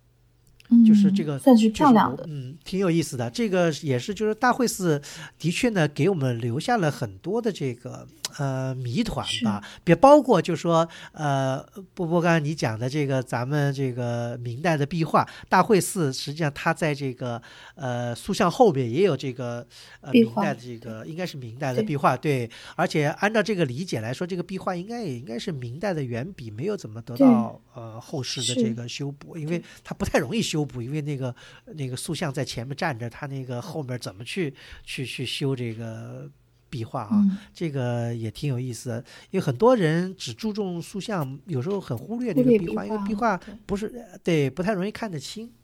对，呃，这反正也是一个我觉得特别有意思的一个地方。呃，就是既既然古村老师提到了这个这个壁画啊，我还想再多扯几句吧，因为我们毕竟作为一个艺术史的这个播客，还是要给大家这个提供一些这个想法和一些这个启发吧。我觉得，尤其是看这些古迹的时候，就是 这个壁画呀，呃，我想班班你肯定也有这个印象，就是你如果跟法海寺的这个壁画和，因为现在法海寺当然是没有塑像了，但是很明显，当时这个法海寺这个这个这个毗卢殿，对吧？它的这个壁画，呃，应该说是会塑是有一个整体设计的，对不对？对，非常明显的整体对，设计明显明显是这样的。对对对，但是在大会寺的这个大悲阁里，就完全感觉。就是好像就就是绘画就是壁画就是壁画，塑像就是塑像，好像就没有什么有机的关系。而且从视觉角度来说，也好像这壁画就不像是给信众看的似的，就是为了画而画在上面。对所以当然了，因为这壁画的题材当然是和这个大悲阁的这个主题，我们这千手观音是这个有、有这个图像关系啊。但是。对对对对呀、但是好像再加上前面的这个二十八帧大这么大体量的这个彩塑，就让人感到有一些匪夷所思啊！就尤其从佛教美术的一个研究的角度来说，好像就感觉就是好多真是解释不通，为什么壁画是画这个题材，而且又画成这样的形式、这样的构嗯图，而前面的这个塑像体量又那么大，然后这个题材又是好像有一些 未解之谜，我我好，所以这个还要这个听听班班的看法啊。嗯、我是觉得是这样，就是这也是很多专家学者他们会觉得大会寺的这一堂彩塑有可能是它其他的一些殿阁当中的这个塑像，嗯，搬过来的，他会有这么一种说法。嗯、因为他完全没有考虑到这个塑绘之间的关系。也就是说，这个我我我我我看到，我就曾经爬上去看到它后面的这些这些壁画，画的、呃也还好了，但是就是呃就不是就是呃不是那种特别精美的那种，但是其实也有它呃可观之处。但是它巨大的这个将就是将近四米三米多的这些塑像，它其实完全将这些甚至比较精彩的给遮之处都盖上了。对，对啊，因为这个，因为这个壁画嘛，是这个观音成道的这这么个故事的一个叙事性的一个一个一个一个长篇的。比如说，我们联嗯想到这个明代早期，呃，瞿昙寺的这个两个这个郎吾的这个壁画，它就很明显的，它对吧？它它佛传也好，什么也好，它是有可以给大家有一个细细的。欣赏这个壁画的空间和角度，但是就像帆帆讲的，在这个、嗯呃大这个大会寺这大悲殿里，完全没有这样一个给你欣赏这壁画的这么一个这个视角。没有视角。然后我当时爬上去的时候，其实我后来就不敢往、往里面走，是可以进去的。但是如果再进去的话，衣服就会蹭到那个，要不就是前面蹭到壁画，就后面就是就会蹭蹭到它的彩塑，所以根本就不敢往前走。那大量的精彩的东西实际上是被遮住的。对对嗯对，是的，嗯这个呢，就是刚才那个班班也提到一个问题啊，我觉得这个咱们这个可以就是，嗯、引入到这个下一个环节的一个讨论，就是什么呢？就是您刚才讲到的，就说这个壁画跟塑像，既然它不是一个整体的一个考虑，对吧？那么如果壁画、塑像不是整体考虑，那就有可能塑像，但因为壁画不可能动，因为壁画这画在墙上的不太能动，那塑像可能就是后世会有过移动或者有过改装或者怎么样？对，哎，对或者有个有个有个改装。这里面呢还有一个问题呢，就是说，呃，大家基本上都认为这个二十八个，这个大概这个塑像很高啊，这个有四米。嗯，不到四米，对吧占三米三米多，三米多，三米多，完了呢，在一个大概一米高的一个台子上，对对吧？对这个因为想起来很高大，这在北京这个塑像里面还是非明代塑像里面真的很少见。，那么有人认为呢是二十是诸天，嗯对吧？嗯呃，但是大家如果知道一点的呢，诸天呢好像又没有二十八。嗯嗯，这个呃这个里面就有很多的这个学者的讨论跟一些猜测，还甚至包括就即使是诸天，那么谁是谁，谁是谁，谁是谁，嗯这个呢又有很多呃说法。比方说有些是没有问题的，比方说那个四大天王没有任何问题，那有些可能大家就有些争论，哎，这个应该是这个，呃应该是那个，对吧？那嗯，那么我们现在就是刚才讲的大会寺呢，我们进入到一个下一个。呃，比较这个呃专业的环节吧，就讨论一下大会寺的这个塑像的问题。嗯、首先就说呃，咱们刚才讲到就是塑像跟绘画的关系啊。由于时间的关系，这一期的节目就到此结束。下面和班班老师还有四十五分钟的讨论，内容是大会寺彩塑以及明代诸天的图像学分析。陆书会员可以在会员群里找到节目下载的链接。如果您想了解更多的内容，也可以阅读本期节目的会员通讯。陆书之友微店是购买会员计划和会员通讯的主要渠道。我们的节目在每旬的第八日上线，在陆书八八点 com 可以找到与节目内容有关的链接。我们欢迎批评和反馈，您可以通过陆书的微信公共号和知乎专栏联系我们，也可以发邮件至录书八八八八 at outlook 点 com。再次感谢您的收听，我们下期再见。嗯，那么我们现在就是刚才讲的大会寺呢，我们进入到一个下一个呃比较这个呃专业的环节吧，就讨论一下大会寺的这个塑像的问题。嗯，首先就说呃。咱们刚才讲到，就是塑像跟绘画的关系啊，看起来不是那么，呃，有一定的这个协调性在里面。那么就有可能，就是说，呃，塑像会有可能会有增补，或者塑像可能会有移动这样的这个或者挪位这样一个关系啊。这大概是我看了一些资料是这么讲。那首先咱们来看看这个塑像到底是什么？是二是诸天吗？嗯，我先听听那个徐霞老师的观点，然后我来补充再谈我的观点。呃。对这个，我觉得古村老师提的是一个非常好的一个问题。为什么？因为呃，耳熟能详的大对吧？大家是知道明代初年，比如法海寺的壁画，它是二十诸天，这个应该都没有什么争议。然后以后呢，这个据说了是到了这个正德这个正德以后了，然后慢慢的尤其嘉靖以后，然后呢又出现了这个二十四诸天。当然之前也有二十四诸天，就是说说法不一，嗯。但是在大会寺的这个东壁、西壁还有北壁，它是在这个佛台上、神台上，它有二十八尊这样的大像，所以呢，有些学者认为呢，有可能是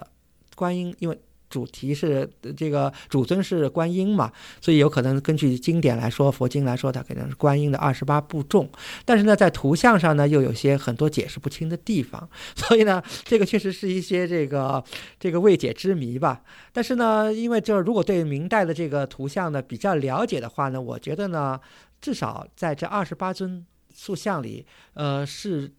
就是比较熟悉的，大家就是诸天的这个形象呢，可能是占多数吧，我觉得。嗯，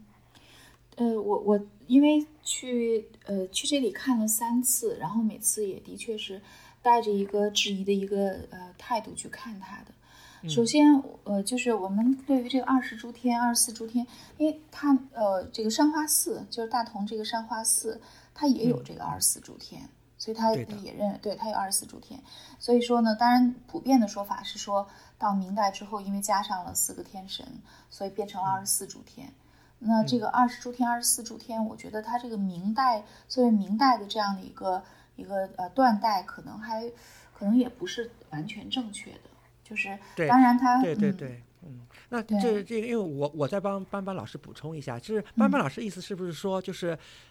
就是善化寺的这个二十四诸天，因为现在这个很多教科书上，对吧，都都根据原来金先生的这个提法，就说是金代的，对吧？那是不是波班班的意思就是说，这个二十四天，呃，是否是金代？现在我们其实还是应该有个问号的，不能把它当做一个标准的一个。对，而且它的有有一些这个塑像，有一些其实有一些还是稍微有一些这个呃，能够看出一些这个不太和明代。不太相同的特点，但有一些，呃，塑像其实有着比较明显的这种明代的这种彩塑的风格，这种图像特征，对这种图像特征，所以其实，在一定程度上，你很难确定说它是那个这个，就是它一定是金代的这样的一个呃彩塑，所以就不好说，对对。这因为提提到善化寺吧，因为我也我也想再想多提几句，因为现在很多呃研究吧，就提到善化寺的这个二十四尊这个彩塑，正像班班说的，有些这个彩泥塑的风格确实和明代好像距离很远，就是有些这个古风啊，但有些又特别明代，呃。我觉得现在很多用的一条史料就是天会那个多少，就是黄统天会那块碑嘛，呃，说这个天龙八部怎么样，然后说五百罗汉怎么样，对吧？但是我觉得里头有一个说法，很多人被忽视。他说这个天龙八部它是出自妙笔，就是我的理解，很可能这个《天龙八部》并非是彩塑，而是壁画。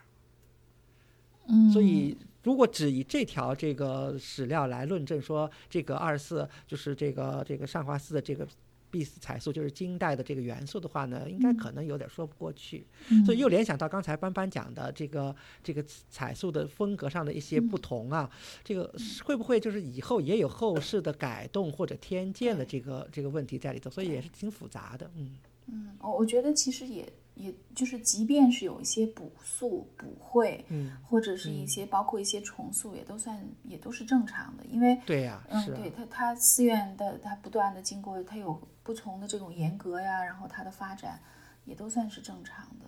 嗯，因为它历朝历代都有对前朝，呃，或者是一些文文物的这这些这种，我觉得都是都是正常的。有一些哎，对，比如说我们来讲到这个上化寺的二十天里头，就二十四天里头有一尊像，我觉得在图像学上应该说是可以呃有的和这个大会寺和其他这个比较的。我不知道班班注意了没有，就是在呃东壁的那尊鬼子母，班班注意了吗？嗯，当然我提的我对我讲的是那个那个善化寺的，他这个鬼子母的这个形象就是这个这个呃主尊呢，他是以就是自己就是合十合掌肃立，对吧？然后这个呃小孩儿呢是骑在一个罗刹的这个肩上的，对，对。那个，因为我们是这个不是在一个房间里录音啊，所以有时候呢有这个滞后。因为上次有一有个听众呃专门问我说，你们讲话好像不断的在打断别人说话。我说不是我们故意打断别人说话，是因为这个有时候网络有滞后的原因。呃，那么我这儿这个刚才你们这个讲到这个。这个鬼子母啊，呃，那那个班班，你把鬼子母讲完以后呢，我想请教你一个问题，就是说能不能把这个诸天跟大家稍微科普一下？好的好的，哎哎，那这个让古村长让我们先把这鬼子母这事儿讨论完了。对，吧好好对啊，对我我是说我是说把鬼子母说完以后，请请班班老师把这个诸天的事情给大家稍微科普一下。对，因为呃，当然了，这个鬼子母的形象，其实在这个壁画呀，在或者彩塑上是这个呃有很长的历史了。其实我们以前聊到这个呃盐山寺的这壁画里就有好几个鬼子母的形象，对吧？然后，但是我觉得很很更深入人心的，比如说法海寺的壁画里头那个。呃，金维诺先生把它叫做爱子母啊，因为里头三个形象有这个这个鬼子母本身，然后还有那个可爱的小孩子，然后他这个用手摸着这个小孩子的这个头啊，然后就特别特别就温馨的那个感觉啊，对吧？然后在镇定龙兴寺的这个摩尼殿的壁画里，那个鬼子母其实也是和这个呃法海寺壁画里是非常接近的，呃。嗯但是呢，以后就有也有以这个当然也不是我的发现啊，也是有些学者他们从图像学上这个论证出来，这个以后当这个这个鬼子母和这个小孩子没有互动关系，以后这小孩子而且不是靠在这个母亲边上，而是就是骑在一个罗刹的这个肩上，这应该是在明代后期才出现的。而我们在刚才提到的这个呃这个善化寺的这个二十四诸天里，这鬼子母完全就是。明代后期可能才出现的这个图像学对，就是它也是旁边一个有可能是迦楼罗，就是长着那个翅膀的迦楼罗驮着一个小孩这个形象。对呀、嗯对呀、对啊、所以、嗯所以这个就我我个我想这个，嗯，对，对这给班班刚刚提的这个就做一个补充吧，嗯，对对。呃，那么那个，那么请班班那个给我们大概讲一讲诸天的这个概念吧。这个，呃，我我们知道这个诸天，实际上它最早就是婆罗门当中的一些，就是婆罗门教，呃，或者一些所谓当时叫做外道，呃，这些呃教当中所存在的这些这个呃一些神旨，后来逐渐在佛教形成之后呢，就将他们一起呢，呃，吸纳过来，作为佛家的这个诸法啊、这些这个护法。他们这个诸天呢，其实我们知道，在这个诸天呢，它其实，呃，除了阿修罗之外呢，它都是属于这个，呃，就是天道。然后这些天道的人呢，我们有这个飞翔天呀、飞翔飞飞翔出天。然后呢，他当然他的这个诸天的创造者是大梵天，所以大梵天呢，经常就以男性的这种形象出现，男性帝王的形象出现。然后呢，就是有帝释天。那这个帝释天呢，它是呃，当然它如果不作为这个主尊出现的话呢，它也就是一个男性的呃形象，它等于是这个三十三层天当中的最高层天啊，就是那么就是第十天。但是它作为主尊形象出现的时候，比如说我们在现在看到的法海寺壁画呀、善化寺，包括我们这个大大慧寺当中呢，它都是为了表达一种阴阳的概念。那么第十天呢，就是一个女性帝王的一个形象出现的。然后呢，我们这个佛教当中，呃，有这个飞想飞飞想诸天，所以我们当中这个。使用的语言当中也有一个口语，叫这个成语叫“想入非非”，其实呢也是来源于这样的一个诸天的这样的一个说法。嗯，对于二十诸天或者是二十四诸天的一个说法，当然认为明代之后呢，它变成了二十四诸天，然后明代之前呢，它就是二十天居多。这个二十四诸天、二十天呢，基本上的差别不是特别大，它就是每一次多四个，一直到变成二十八个。但这个二十八诸天呢，呃，有人认为它是，就比如说大慧寺彩塑的这二十八诸天是后期形成的，有一些是从其他电影当中搬挪进来的，呃，这些观点呢，我我我个人不是特别赞同，呃，原因因为他对方是这样谈的，就是他们观点是这样的，首先呢，说到了就是刚才我们谈到的壁画。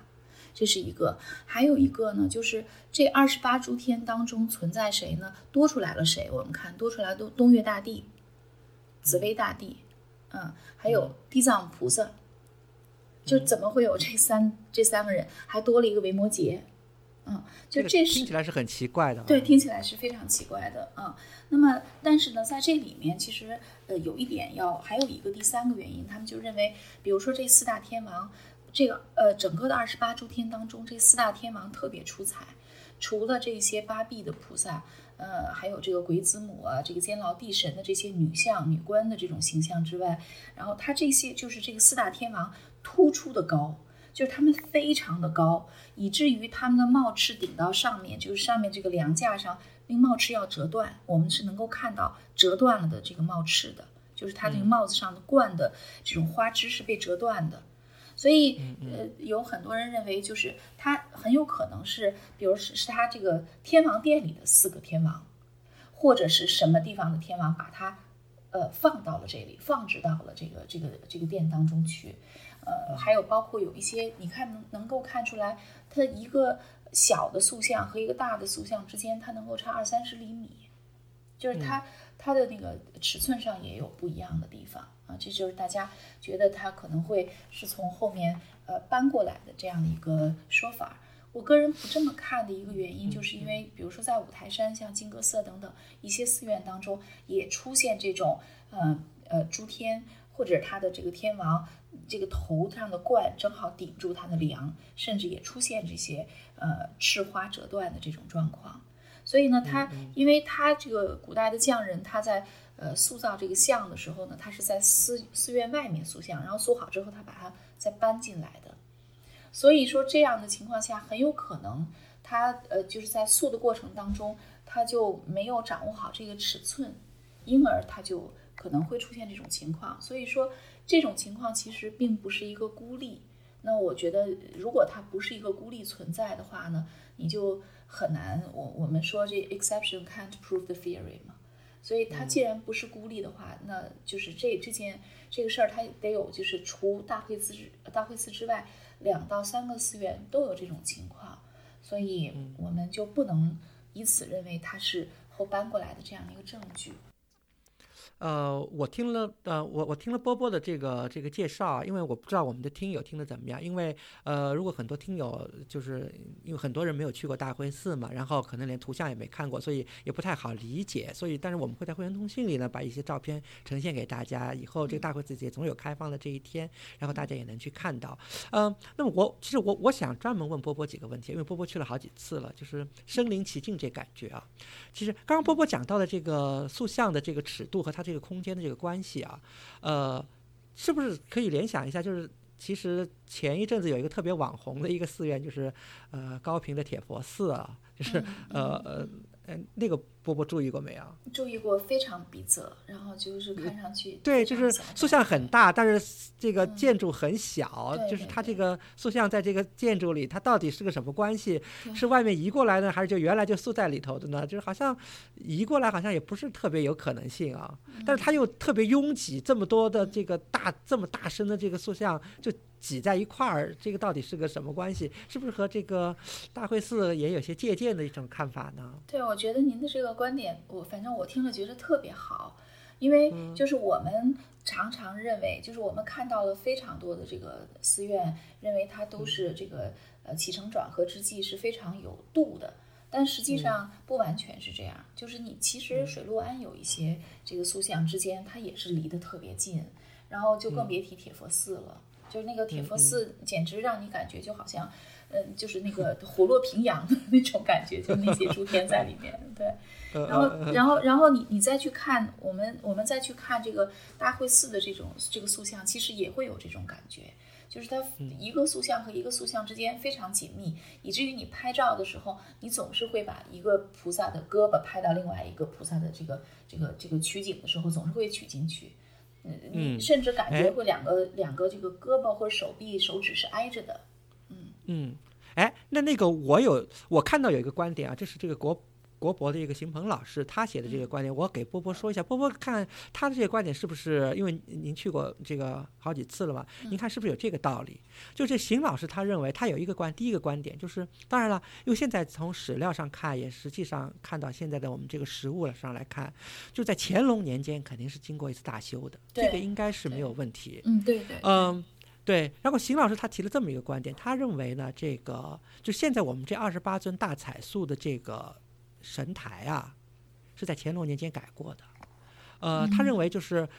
从明代的神台，他认为都是砖砖砌的，而嗯清代的，就是尤其乾隆改过以后，它是以这个汉白玉石的这个石质的这个这个神台，所以嗯下面这个 base 都它都已经变过了。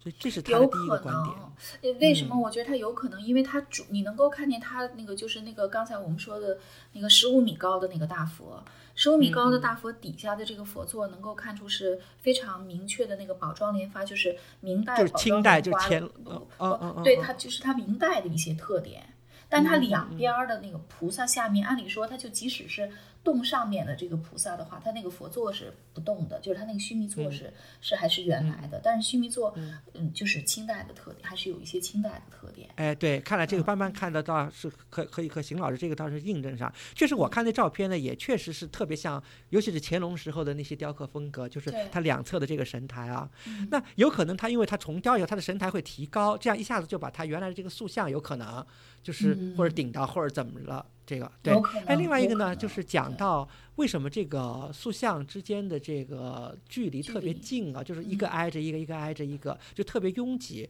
这个邢老师当然是这个观点，他认为呢，呃，有可能元素是二十尊，但是后来在乾隆，他认为清代添了四尊，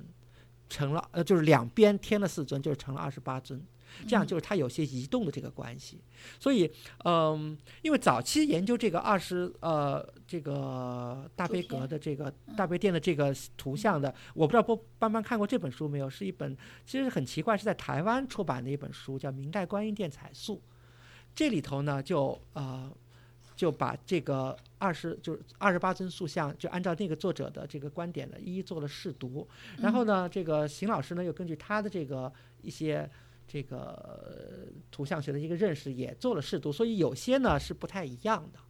呃，怎么说呢？所以这个其实我我看了双方的观点，我也有些感慨啊，因为因为我自己本人是做元代图像比较多，嗯看到这些文章我就特别羡慕，我说明代怎么留了那么多的图像可以给大家参对考？对，呃，那这里面我也打断大家一下，就是说我想请教一个问题，就是说你们刚才讨论的，比如二十四诸天爻、二十诸天爻，就是说如果是二十诸天的话，这二十诸天有特定，比方这二十个诸天都是什么什么，还这二十诸天实际上名字也是或者是内容也是不断的在变化的。我想这个这个请教一下，就是说二十也好，二十四也好，或者二十八，这个诸天的内容是固定的吗？还是它也因事或者因时代不同，它有不同的变化？呃，基本上是固定的，就是二十诸天和二十四诸天基本上是固定的。嗯，它这个是固定的。对对，基本上是固定的，而且它也比较明确的会说，就是在明代后期，呃，基本上嘉靖以后，它出现了，就是它增加了四位天神。那这个都是我是做了一些对比，基本上是可以对应得上的。嗯嗯，那么这样的话，就说呃，因为这个留有诸天的这个寺庙还不少，比方刚才那个曲霞讲的这高平的铁佛寺，嗯比方这个山西善化寺，还包括那个华严寺，对吧？北京的这些大觉寺里面也有诸天，对，呃，这些就说呃，那么这些现在就对比咱们讲到这个大会寺的这个二十二十四也好，二十八也好，这诸天，那么这个一个一个都能够被确认出来谁是谁吗？呃，我觉得是它还是挺明显。嗯、你你比如说，就是它，就是我们能够面对着大佛，在他的这个右手边能够看到男性帝王形象的大梵天，然后在他的左手边能够看到女性帝王形象的大梵呃帝释天。对，然后呢，在在这个嗯、大梵天两边呢，就是后面分别有这个像阿修罗，能够看得非常清楚啊、这个阿修罗的这种呃呃呃，就是这个几个头的这种表征，然后包括我们能够看到他日宫天子、月宫天子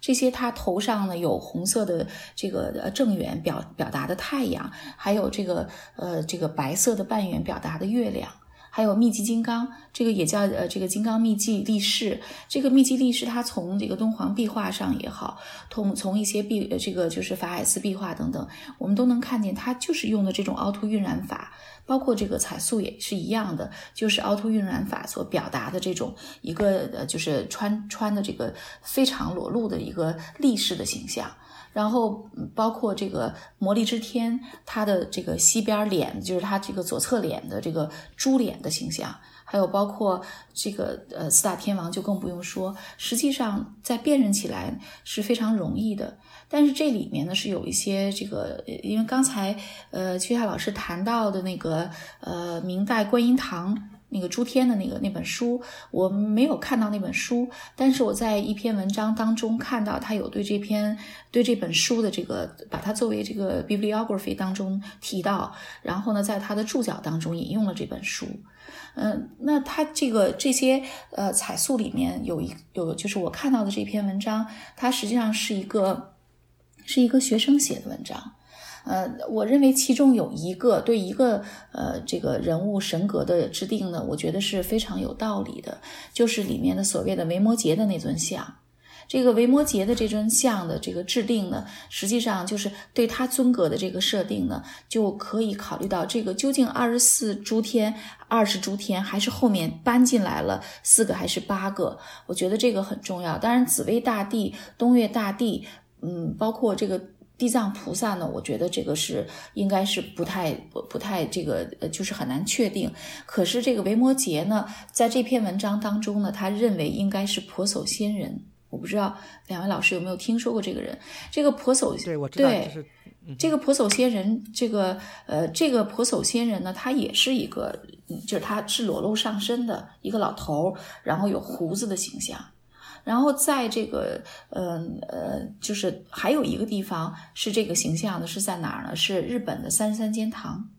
日本的这个三十三堂里面就有呃这个呃婆娑仙人，而三十三堂的诸天就是二十八诸天。它是谁的二十八诸天呢？它是观世音菩萨的二十八诸天。也就是说，这二十八诸天，他们所拱卫的是观世音菩萨，恰恰其实暗合了大慧寺当中的这个呃这个千手千眼观音，呃以及他的这些部众，就是这二十八部众呢是呃观世音菩萨的二十八部众。那么这个经典呢，就是叫这个呃观世音菩萨陀罗尼心经。啊，这也是他的一个经，就是经典当中是记载了这个二十八部众的，而且呢，其实就是呃不是孤立的一点，就是在日本的三十三堂正好也有这二十八部众，只不过呢，其中有一个呢，就是这个我们叫做维摩诘，但是它叫做婆娑仙人，啊，这个是是我觉得是比较重要的。那么在这个。二十二十八部众当中呢，就是呃呃，它里面没有紧那罗，就是嗯、就是在这个二十八呃大灰寺的二十八诸天当中，它没有紧那罗。那么在这篇文章当中，他也提到了，就是这个地藏王菩萨应该就是紧那罗的形象，因为紧那罗和钱达婆这一对作为天龙八部当中的两个，他们就是以这个钱达婆的男性形象和紧那罗的女性形象出现的嘛。那么恰恰在这呃大慧寺的这一堂二十八诸天当中的地藏王菩萨，她居然是一个女生的形象。而且是一个女官的形象，所以呢，确实在这里呢就存在争议。可是我就觉得这个维摩诘的形象的呃这个神格的制定非呃设定非常的重要，就是因为它在一定程度上可以将大会寺的二十八诸天和日本的这三十三堂的二十八诸天做一个呃这样的一个比对因为并不是呃仅仅只有中国大会寺有这二十八诸天。而且呢，他们的主尊供奉的都是观世音菩萨。嗯嗯，呃，这个我呃，班班讲的特别好，我觉得这个呃，这个王敏清这个文章呢，我也看了，这个我觉得他在有些图像学上，特别是把这个维摩诘这个问题一定要给揪出来，因为维摩诘的这个辨识就是在这个早期的这本呃明代观音殿彩塑这书里的，我觉得也是，当然是我觉得这个王老师的这个说法是我觉得更加的这个有说服力吧，呃，但是有一些呢，我觉得还是要提出。因为我觉得学问是应该，就是问题是不变，是越变越明的，对，呃，很有意思。就是班班有没有注意到这么一个情况？就是现在我们这大会寺的东壁和西壁的这么一排，就是咱们把北壁那些排除啊，呃，五尊各自排除，然后只看东壁和西壁的，其实它在图像上是非相对清楚，对，就是基本上能够和二十天的。相对应，现在存对现在存在争议的地方呢，主要是集中在北壁那一那一排。对，当然了，我这里呢，呃，介绍的还是就是这个国博的这个邢老师的这个观点。嗯，他呢，呃，我觉得，当然他这个观点，我其实我也并不完全接受，但是我觉得他的观点呢，有些是可以启发的。嗯，呃，我也和班班聊一聊，班班也可以呃提出你的看法啊。就是邢老师认为呢。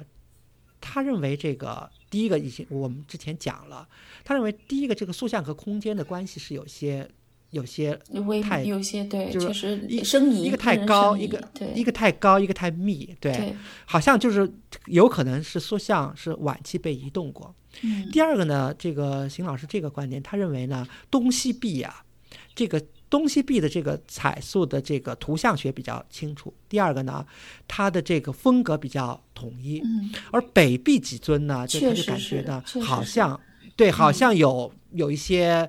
就是和其他的二十，就是好像在水平上啊，好像在这个身材比例啊，在衣纹的这个设计上，还在开脸上，好像都有一些差距。有差距。这是邢老师自己的观点。我我当时觉得，就是北壁上的这些造像，感觉就是要晚于，就是我自己看的这个，就是没有读任何文章之前看，那我就觉得它是要晚于它东西两壁的塑像的，因为它趋向于矮板，而且也更城市化。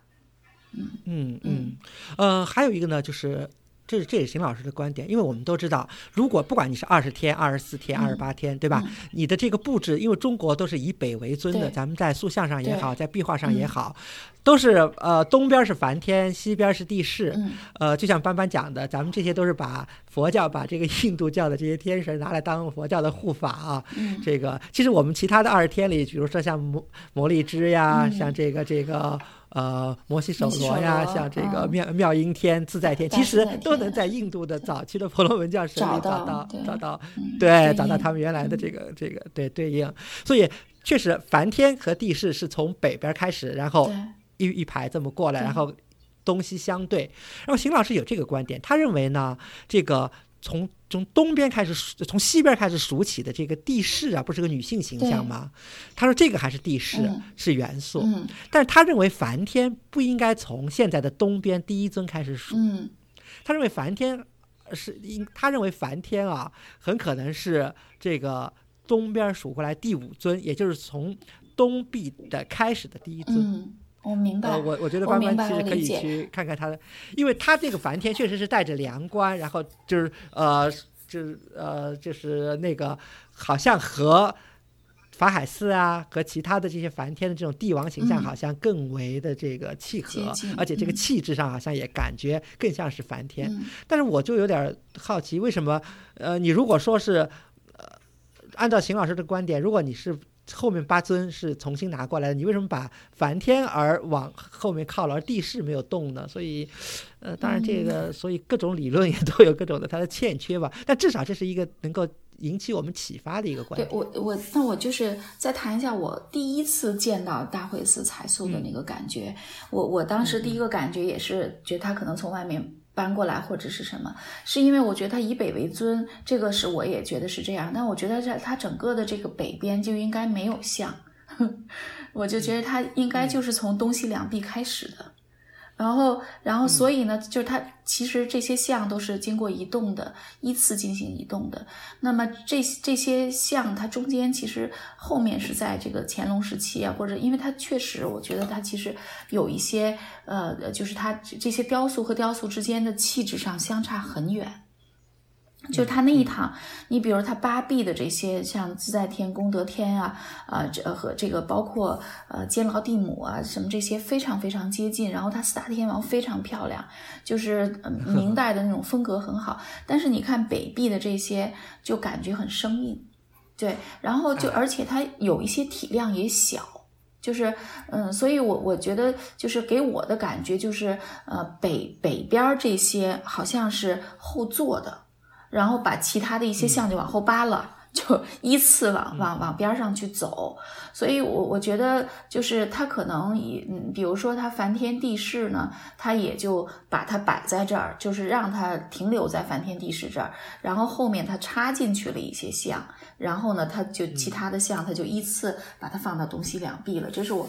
但是这个没有什么，呃，就是没有考证，只是从这个造像的风格上来看。因为我就觉得，像他所谓的这个维摩诘，后来这个这个刚才提到那篇文章的作者，他提到的婆叟仙人等等，呃，这个就是这些像从雕塑的风格上看差别很大，嗯，就是它就非常的矮板，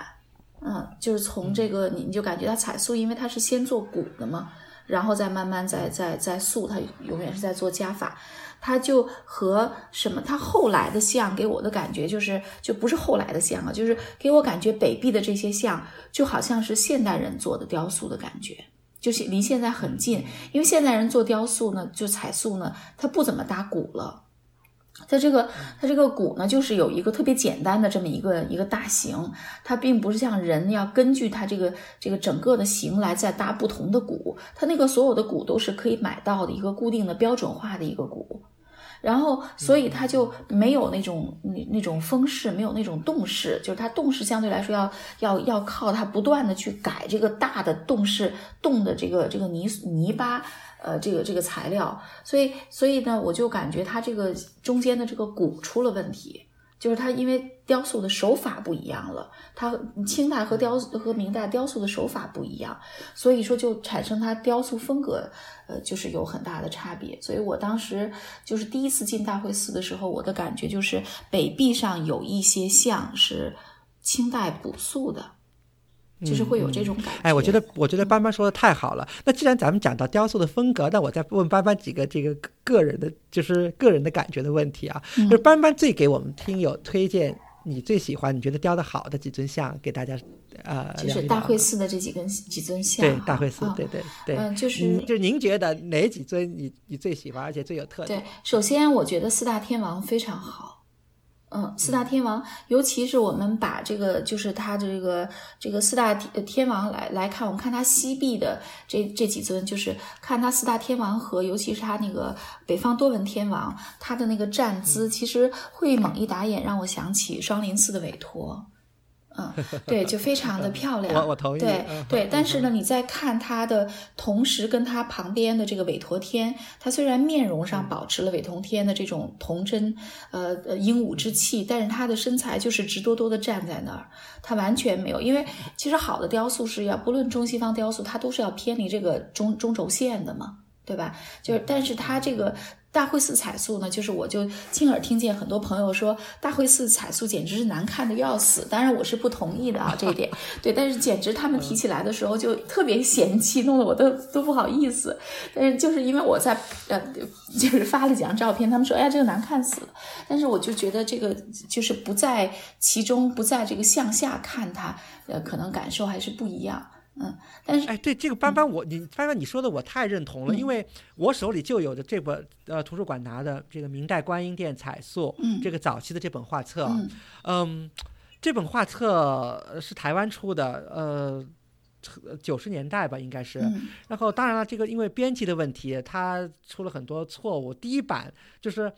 扉页打开的第二页，它里头的一个大拉页，你知道是哪儿吗？嗯他把双林寺的彩塑放进去。什么意思？他把双林寺的嗯。那个、那个牵手的那个、那个嗯观音给放进去了，所以我当时觉得太好笑了。但是嗯。后面倒是没有什么错误。嗯。但是就像班班说的，就当时这个摄影师啊，有很多很好的条件，嗯，他可以就是呃镜头可以就是非常原真的把这个彩塑给表现出来。嗯。但是就像班班刚才说的一个问题，就是他的这个照相机的视角，并非是我们站在那儿站在他脚下的那个视角。对，所以看起来完全不是，我想完全不是斑斑在现场看的那种感觉。对。也，嗯嗯，他他就是他，因为就是我我就觉得他给我的感觉就是，实际上为什么说我们还是要面对古物的真迹，就是它给你带来的这种气息还是不一样的。另外，我们看山西和看这个北京的这个皇家彩塑，它也有地域上的不同。比如山西，它更加灵动一些。它离这个民生啊更相对来说呢，它可能更加这个传神一些。然后呢，它毕竟是地处北京，然后匠人在制作的时候，他可能也有一定的所要遵循的规矩，所以他在制作上呢，也应该是受到了来自于这个独特的这个帝都的这样的一个影响。所以说，我们看它这些彩塑呢，大灰寺彩塑的确有一个特点，就是它直多多的比较多，所以它女神像看上去漂亮，因为女神像不需要动态。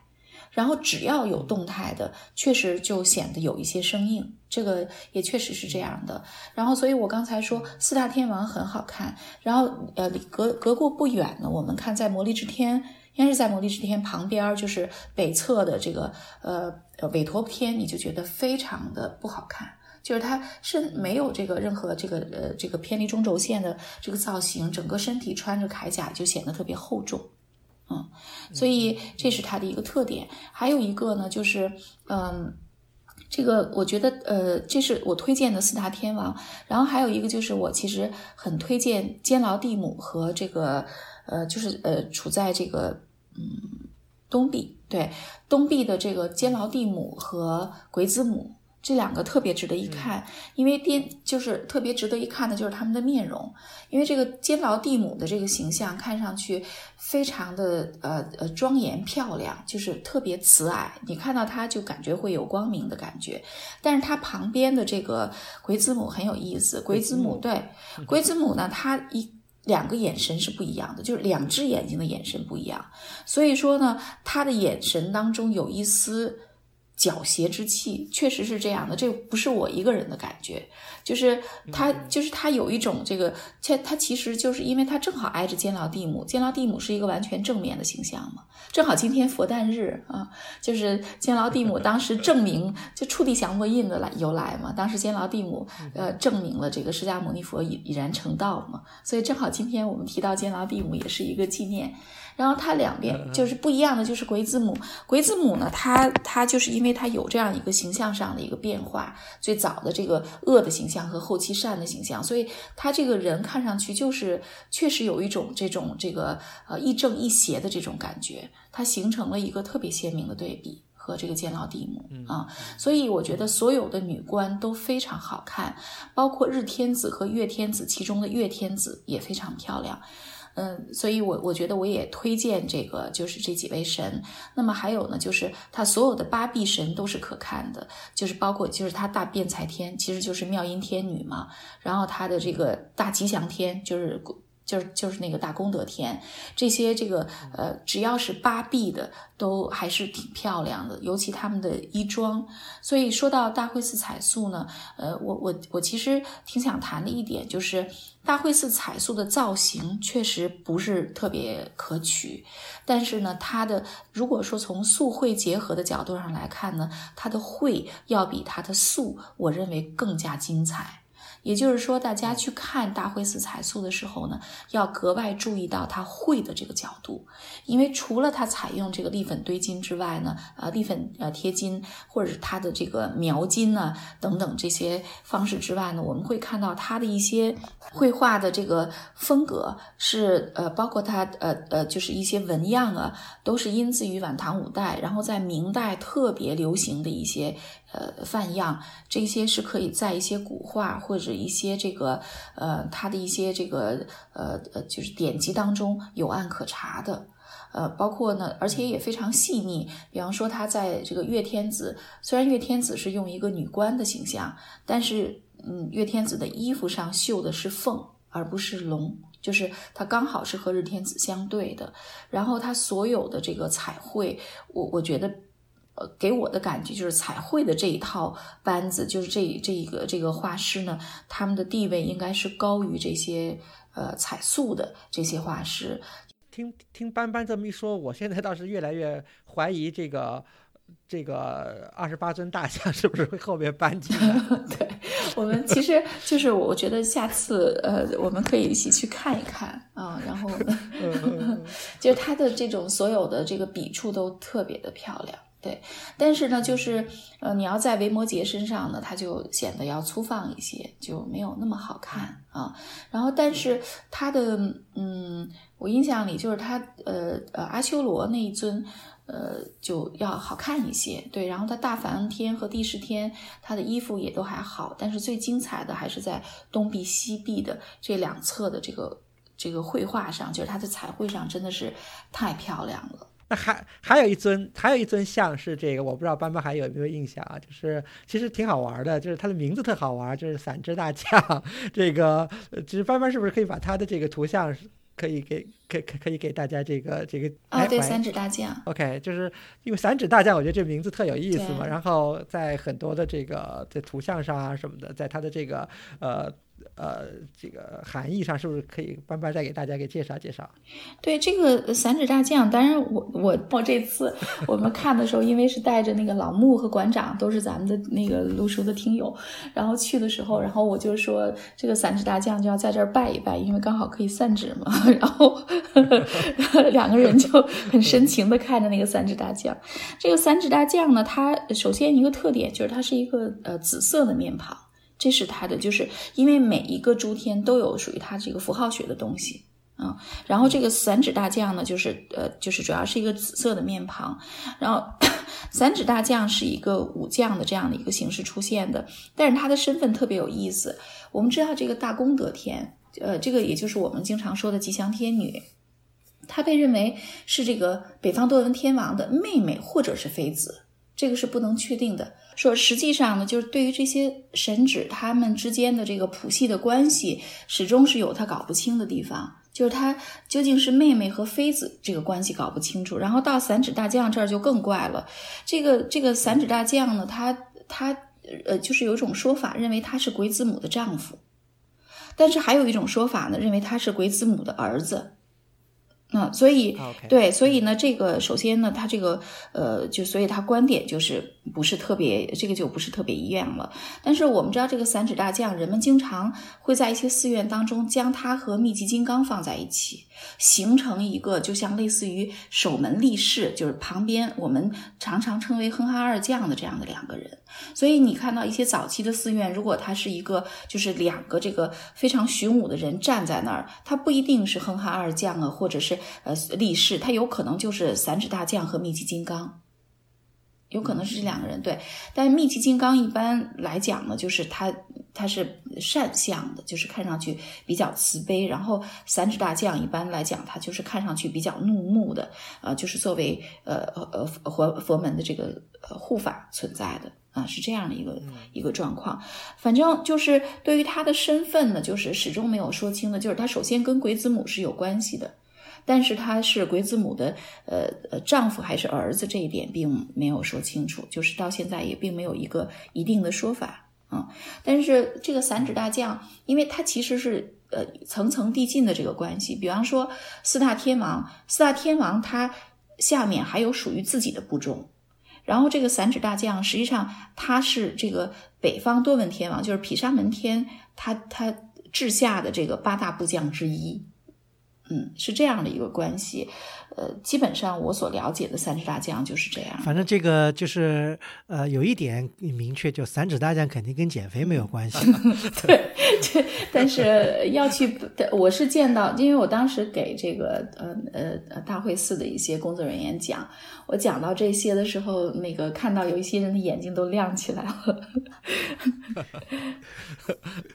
呃呃，但是我觉得这个这个。讲是讲，这个我觉得刚才讲的这个不要望文生义啊，这三指大将 跟这，哎，那个，哎，馆长说这个咱们节目里要，馆长说咱们节目里要提一下他，咱们提了没有？咱们找个机会，咱们找个机会把馆长提一下。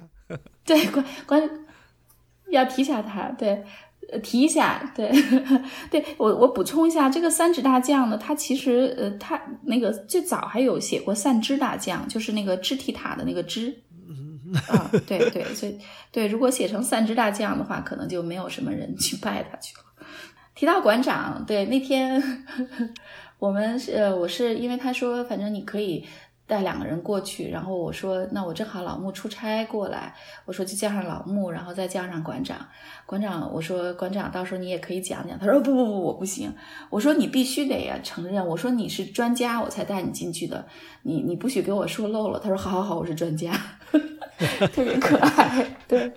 然后他拍了好多照片，嗯，他带着相机去的，所以如果你们有什么需要的照片的话，也可以跟他商量，嗯。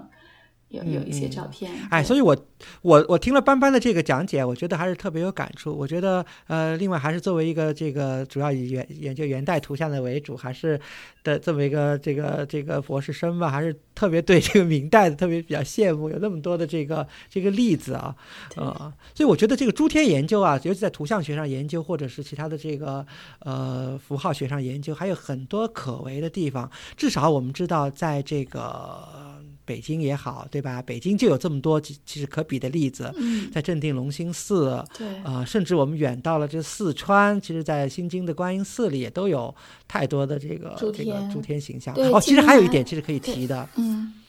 其实还有一点可以提的就是，呃，因为明代以后，其实